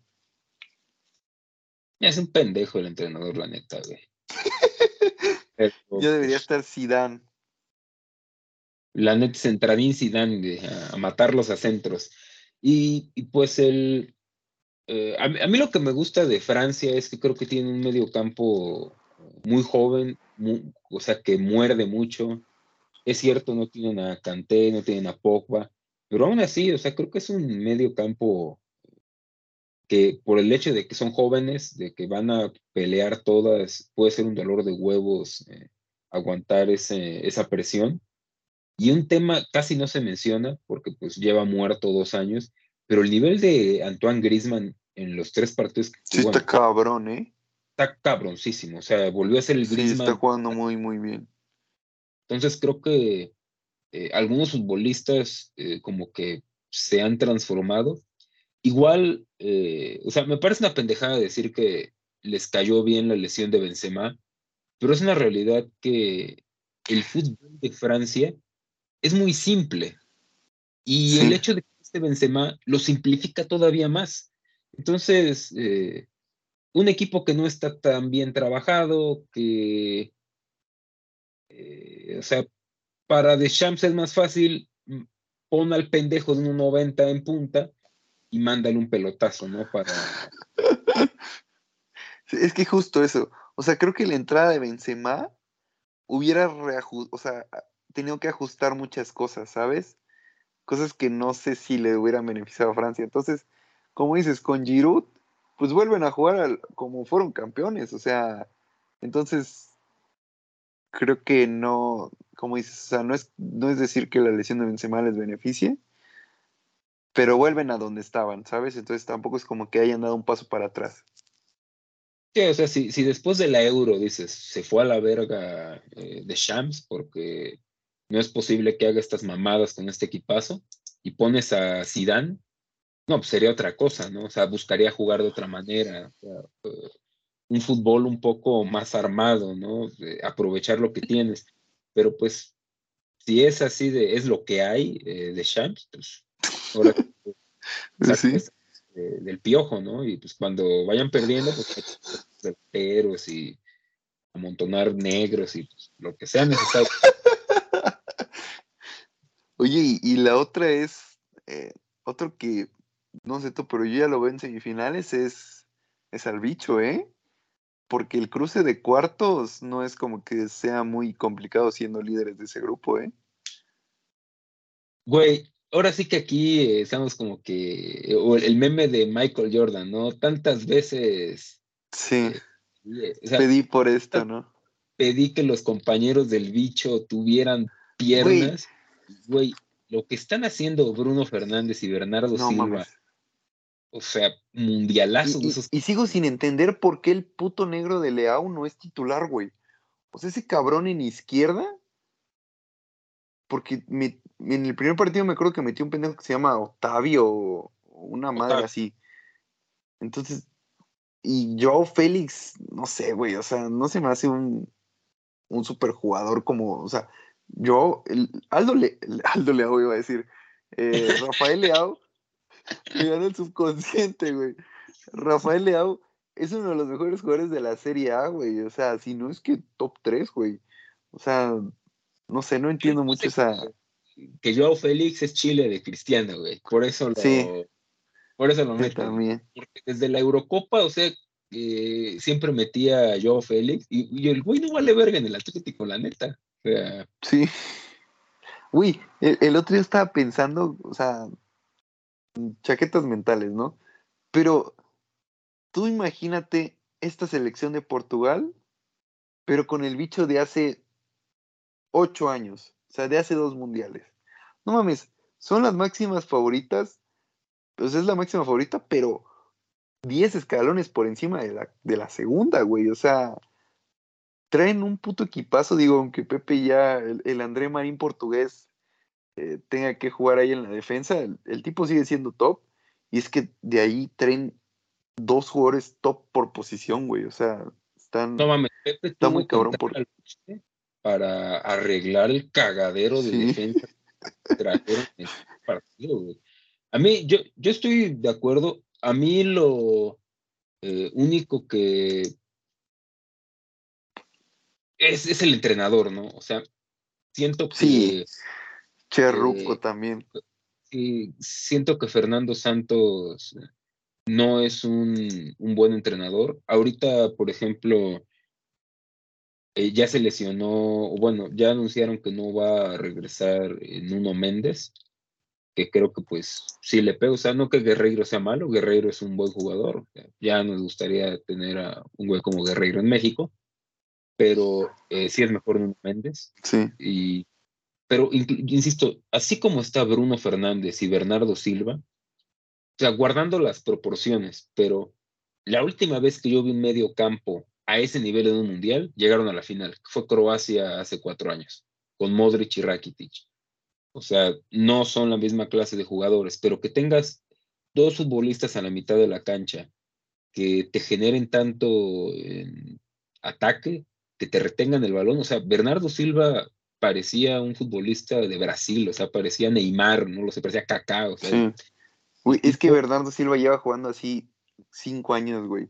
Pero el puto calvo, no sé por qué no lo. O sea, sus pinches ideas locas de no meterlo de titular siempre, güey. Pero el güey es un jugador de clase mundial cuando juega. Está cabrón ese güey. Y aparte siento que igual, eh, como que en la Eurocopa como que se cagó Portugal, ¿no? O sea, traían los mismos jugadores y siento que no, no jugaron a las expectativas, pero es ahora o nunca, ¿no? O sea, creo que eh, es la mejor generación que van a tener en mucho tiempo.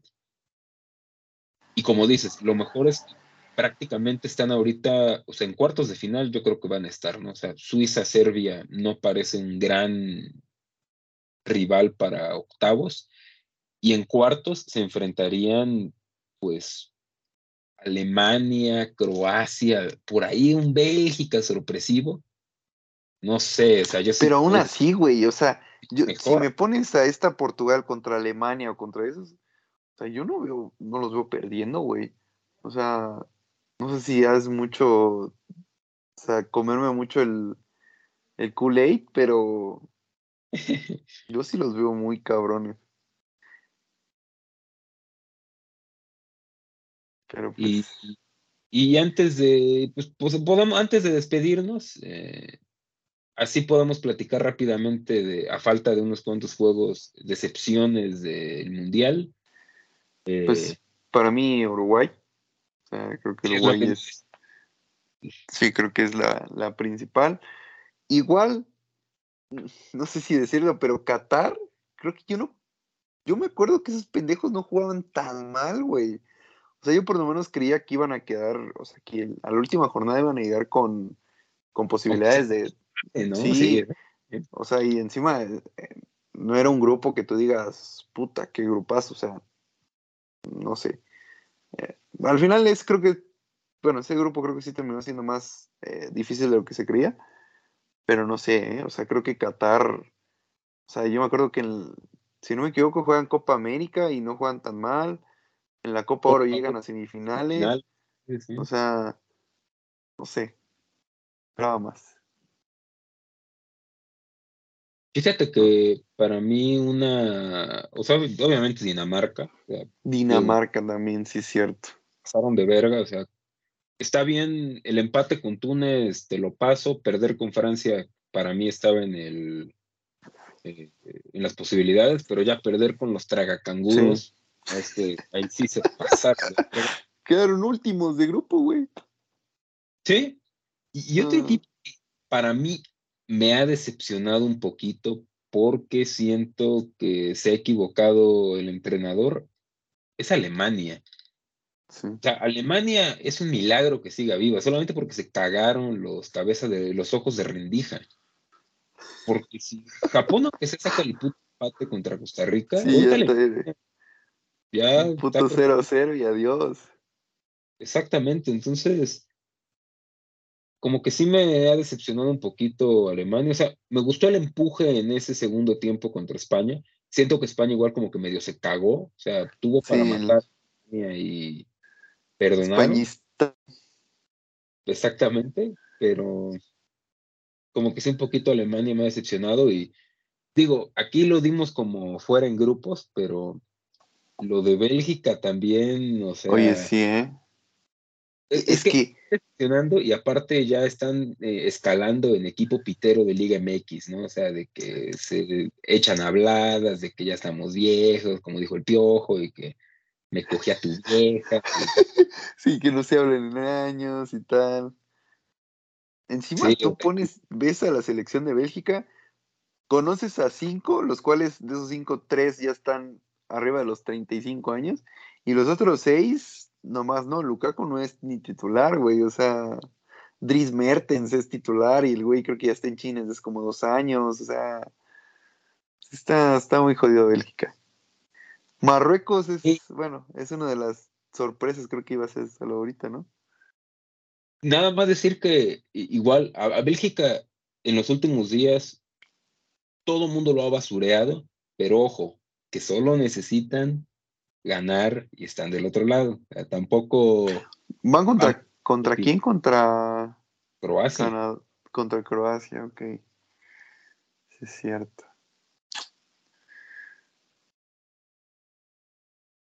Y pues ahora las sorpresas, ¿no? O sea, ¿cuáles han sido tus sorpresas de este mundial? Pues yo creo que, para mi gusto, o sea, no, no pasaron de grupos, pero a mí me sorprendió Ecuador. Eh, creo que ya vimos Bueno, sí. a mí, fíjate que Ecuador me, me terminó decepcionando un poquito porque yo sí tenía como que alta estima en, ellos, ¿sabes?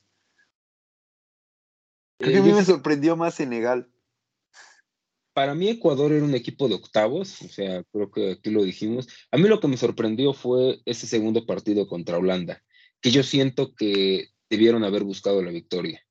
O sea, eh, Holanda tiró una vez a portería y metió gol, y de ahí en fuera inexistente. a mí me gustó lo de, lo de Ecuador. uy, ¿qué pido con Australia? O sea, es puro cabrón que cuida canguros y se metieron literal, Australia solo, no Solo conozco, solo conozco al, a este Aaron Moy, eh, porque creo que hace como cuatro años en el FIFA tuvo una carta especial y era buenísimo, güey. Y encima era de la Premier. Solo, solo conozco ese pendejo, güey. De ahí, nadie, güey. Nadie, nadie, nadie. Porque me acuerdo que estaba este Tim Cahill hace como ocho años.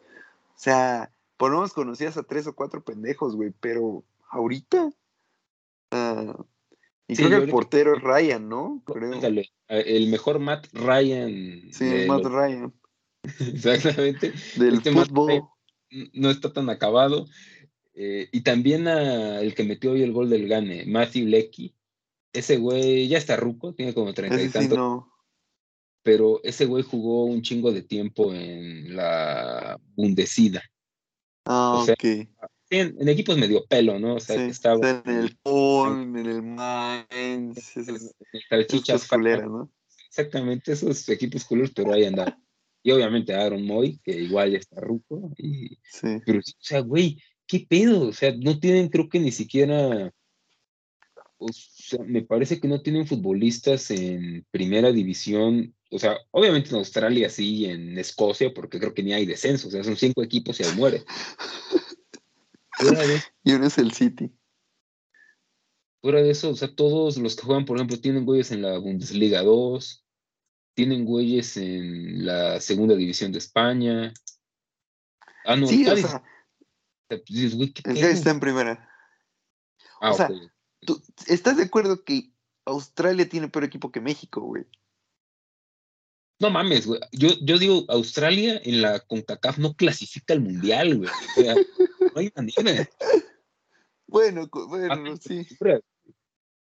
Sí, o sea, está.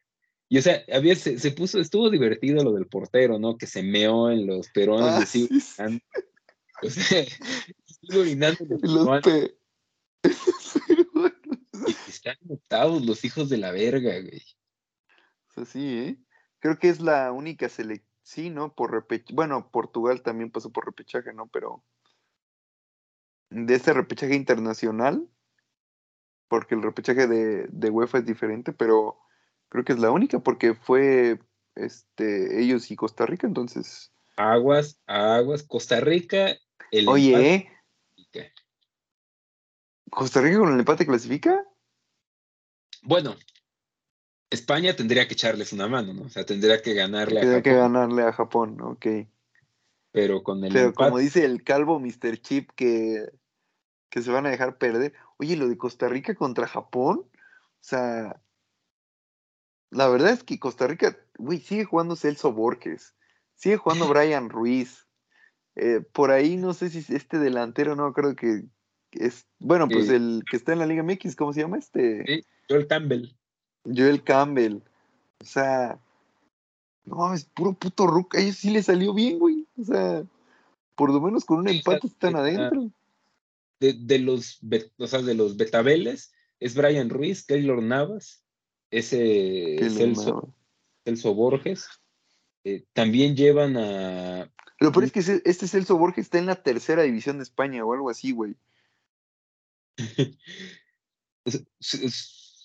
sí, en el Deportivo La Coruña, ¿no? Pero, sí, es que el Depor está en tercera, sí. No, y güey, después del primer partido que Keylor se comió como cinco goles, o sea, yo dije, estos güeyes están fuera. Y no sé, pinche cagazo de los japoneses, güey. Qué putos japoneses también, güey, esa... No sé, güey. O sea, eran para matar y se cagaron en los pantalones. No, y, y Costa Rica tiró una vez a gol y fue gol. o sea, Putos ticos de mierda. Lo peor es que van a clasificar, güey, como otra vez como 2014, güey. O sea, lo van a volver a hacer los putos. Ganando están adentro, ¿no? Eh, sí, Japón y España empatan y Costa Rica pasa de primero, güey. Sí, ¿eh? Digo. Sí, ya nada más eso falta. No, ya si pasa eso es para que ahora sí eh, eh, Alemania se la vuelvan a repartir entre los rusos, Estados Unidos, Inglaterra, Francia, sacar Alemania de la historia de la humanidad. Pero no mames, imagínate que pase Costa Rica y México. No, no, yo no quiero vivir en ese mundo. No quiero vivir en ese mundo. Y lo peor es que el puto grupo de Costa Rica estaba más difícil que el de México, güey. O sea, eso es lo peor, güey. Pero eh, otra de las, o sea, una sorpresa a mí es España, güey. O sea, yo no creí que jugaran tan, tan, tan bien, güey. O sea, creo que tú pusiste el tweet, ¿no? De que eran como jugar con 11 fidalgos, porque todos tocan y se mueven. Todos, güey, todos. O sea, es impresionante, güey. A mí, sí, la verdad, España me, gustó mucho. a mí también me, me ha gustado cómo han jugado. A mí se me hace que todavía serían mejores si no tuvieran que jugar a huevo con el yerno de Luis Enrique, ¿no? Con Ferran Torres, el huevo. sí, esa mamada de que, que, hubiera celebrado con el, el, balón en la panza. No lo vi. pero sí, España. Eh, yo sí me esperaba que jugaran bien, pero igual siento que han jugado mejor de. Eh, o sea, muy, muy, muy bien. Eh, a mí me genera dudas el portero, ¿no? Como que luego la caga. Sí. Unai Simón con las patas, no. De, hecho, yo, bueno, que ahí el, el Pérez Polanco también me dijo, yo dije eh, que si Luis Enrique hubiera tenido huevos, su portero titular habría sido Kepa, porque ese güey había estado siendo titular en el Chelsea y el güey con las patas es muy bueno. Pero también, te digo, Pérez Polanco me dijo que David Raya, el del Brentford, Nada más que ese güey es propenso a hacer unas cagadas monumentales, güey. Entonces, a mí no, no, sé, no me hubiera gustado. Pero está en la selección David Raya, o sea, lo llevaron. creo que ese güey sí lo convocaron, pero si tienen dudas, busquen. Es una final de playoffs de ascenso de hace como dos años contra el Fulham. O sea, el güey literalmente le meten un gol como de media cancha, güey, o sea, de un tiro libre. Y todo por, por estar, Sí, se llama Joe Bryan, el güey que lo metió. Es el Nahuel Guzmán. peor, güey, peor. Pero con las patas es muy bueno, eso sí. Entonces, este, pero sí, creo que. Y encima es streamer, Luis Enrique, güey. O sea, la neta, cae bien el güey. Es bancable, es bancable. y esos dos morritos del Barça, yo pensé que estaban bien inflados. Y, güey, son buenos, güey. Están nada más medio puñetas los dos vatos, pero, pero son buenos, ¿eh? Aparte, no sé si por ahí leíste que la princesa de España. La princesa, sí. Y que es fan de Gaby. O sea, ese güey se va a retirar y se va a ir a ser rey de España, el hijo de la chingada. España, sí, güey. Sí, sí, sí. Sí, sí, lo vi. Pero pues sí, creo que es. Creo que es. No sé quién es ahorita el goleador del mundial, ¿no sabes? Eh, pues creo que es, eh, o sea, tres goles. Eh, debe estar empatado Ener, Gakpo. ¿Saca lleva tres o solo lleva dos? ¿Quién? ¿Saca? Lleva dos.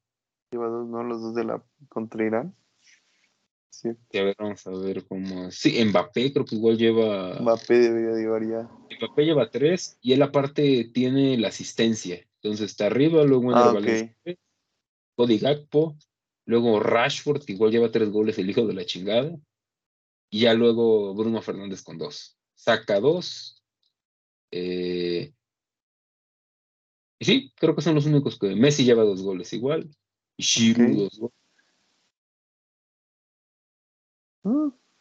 Pues por ahí va, yo creo que va a ser Mbappé, ¿no? bueno, si no llega Francia a semis, ahí se complica un poco. Pero no sé. Pero pues bueno, creo que hasta aquí queda este amarga noche.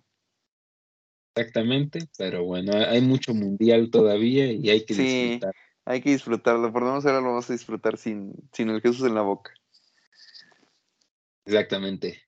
Con esto nos despedimos y nos estaremos. Hasta la próxima, amigos. queremos.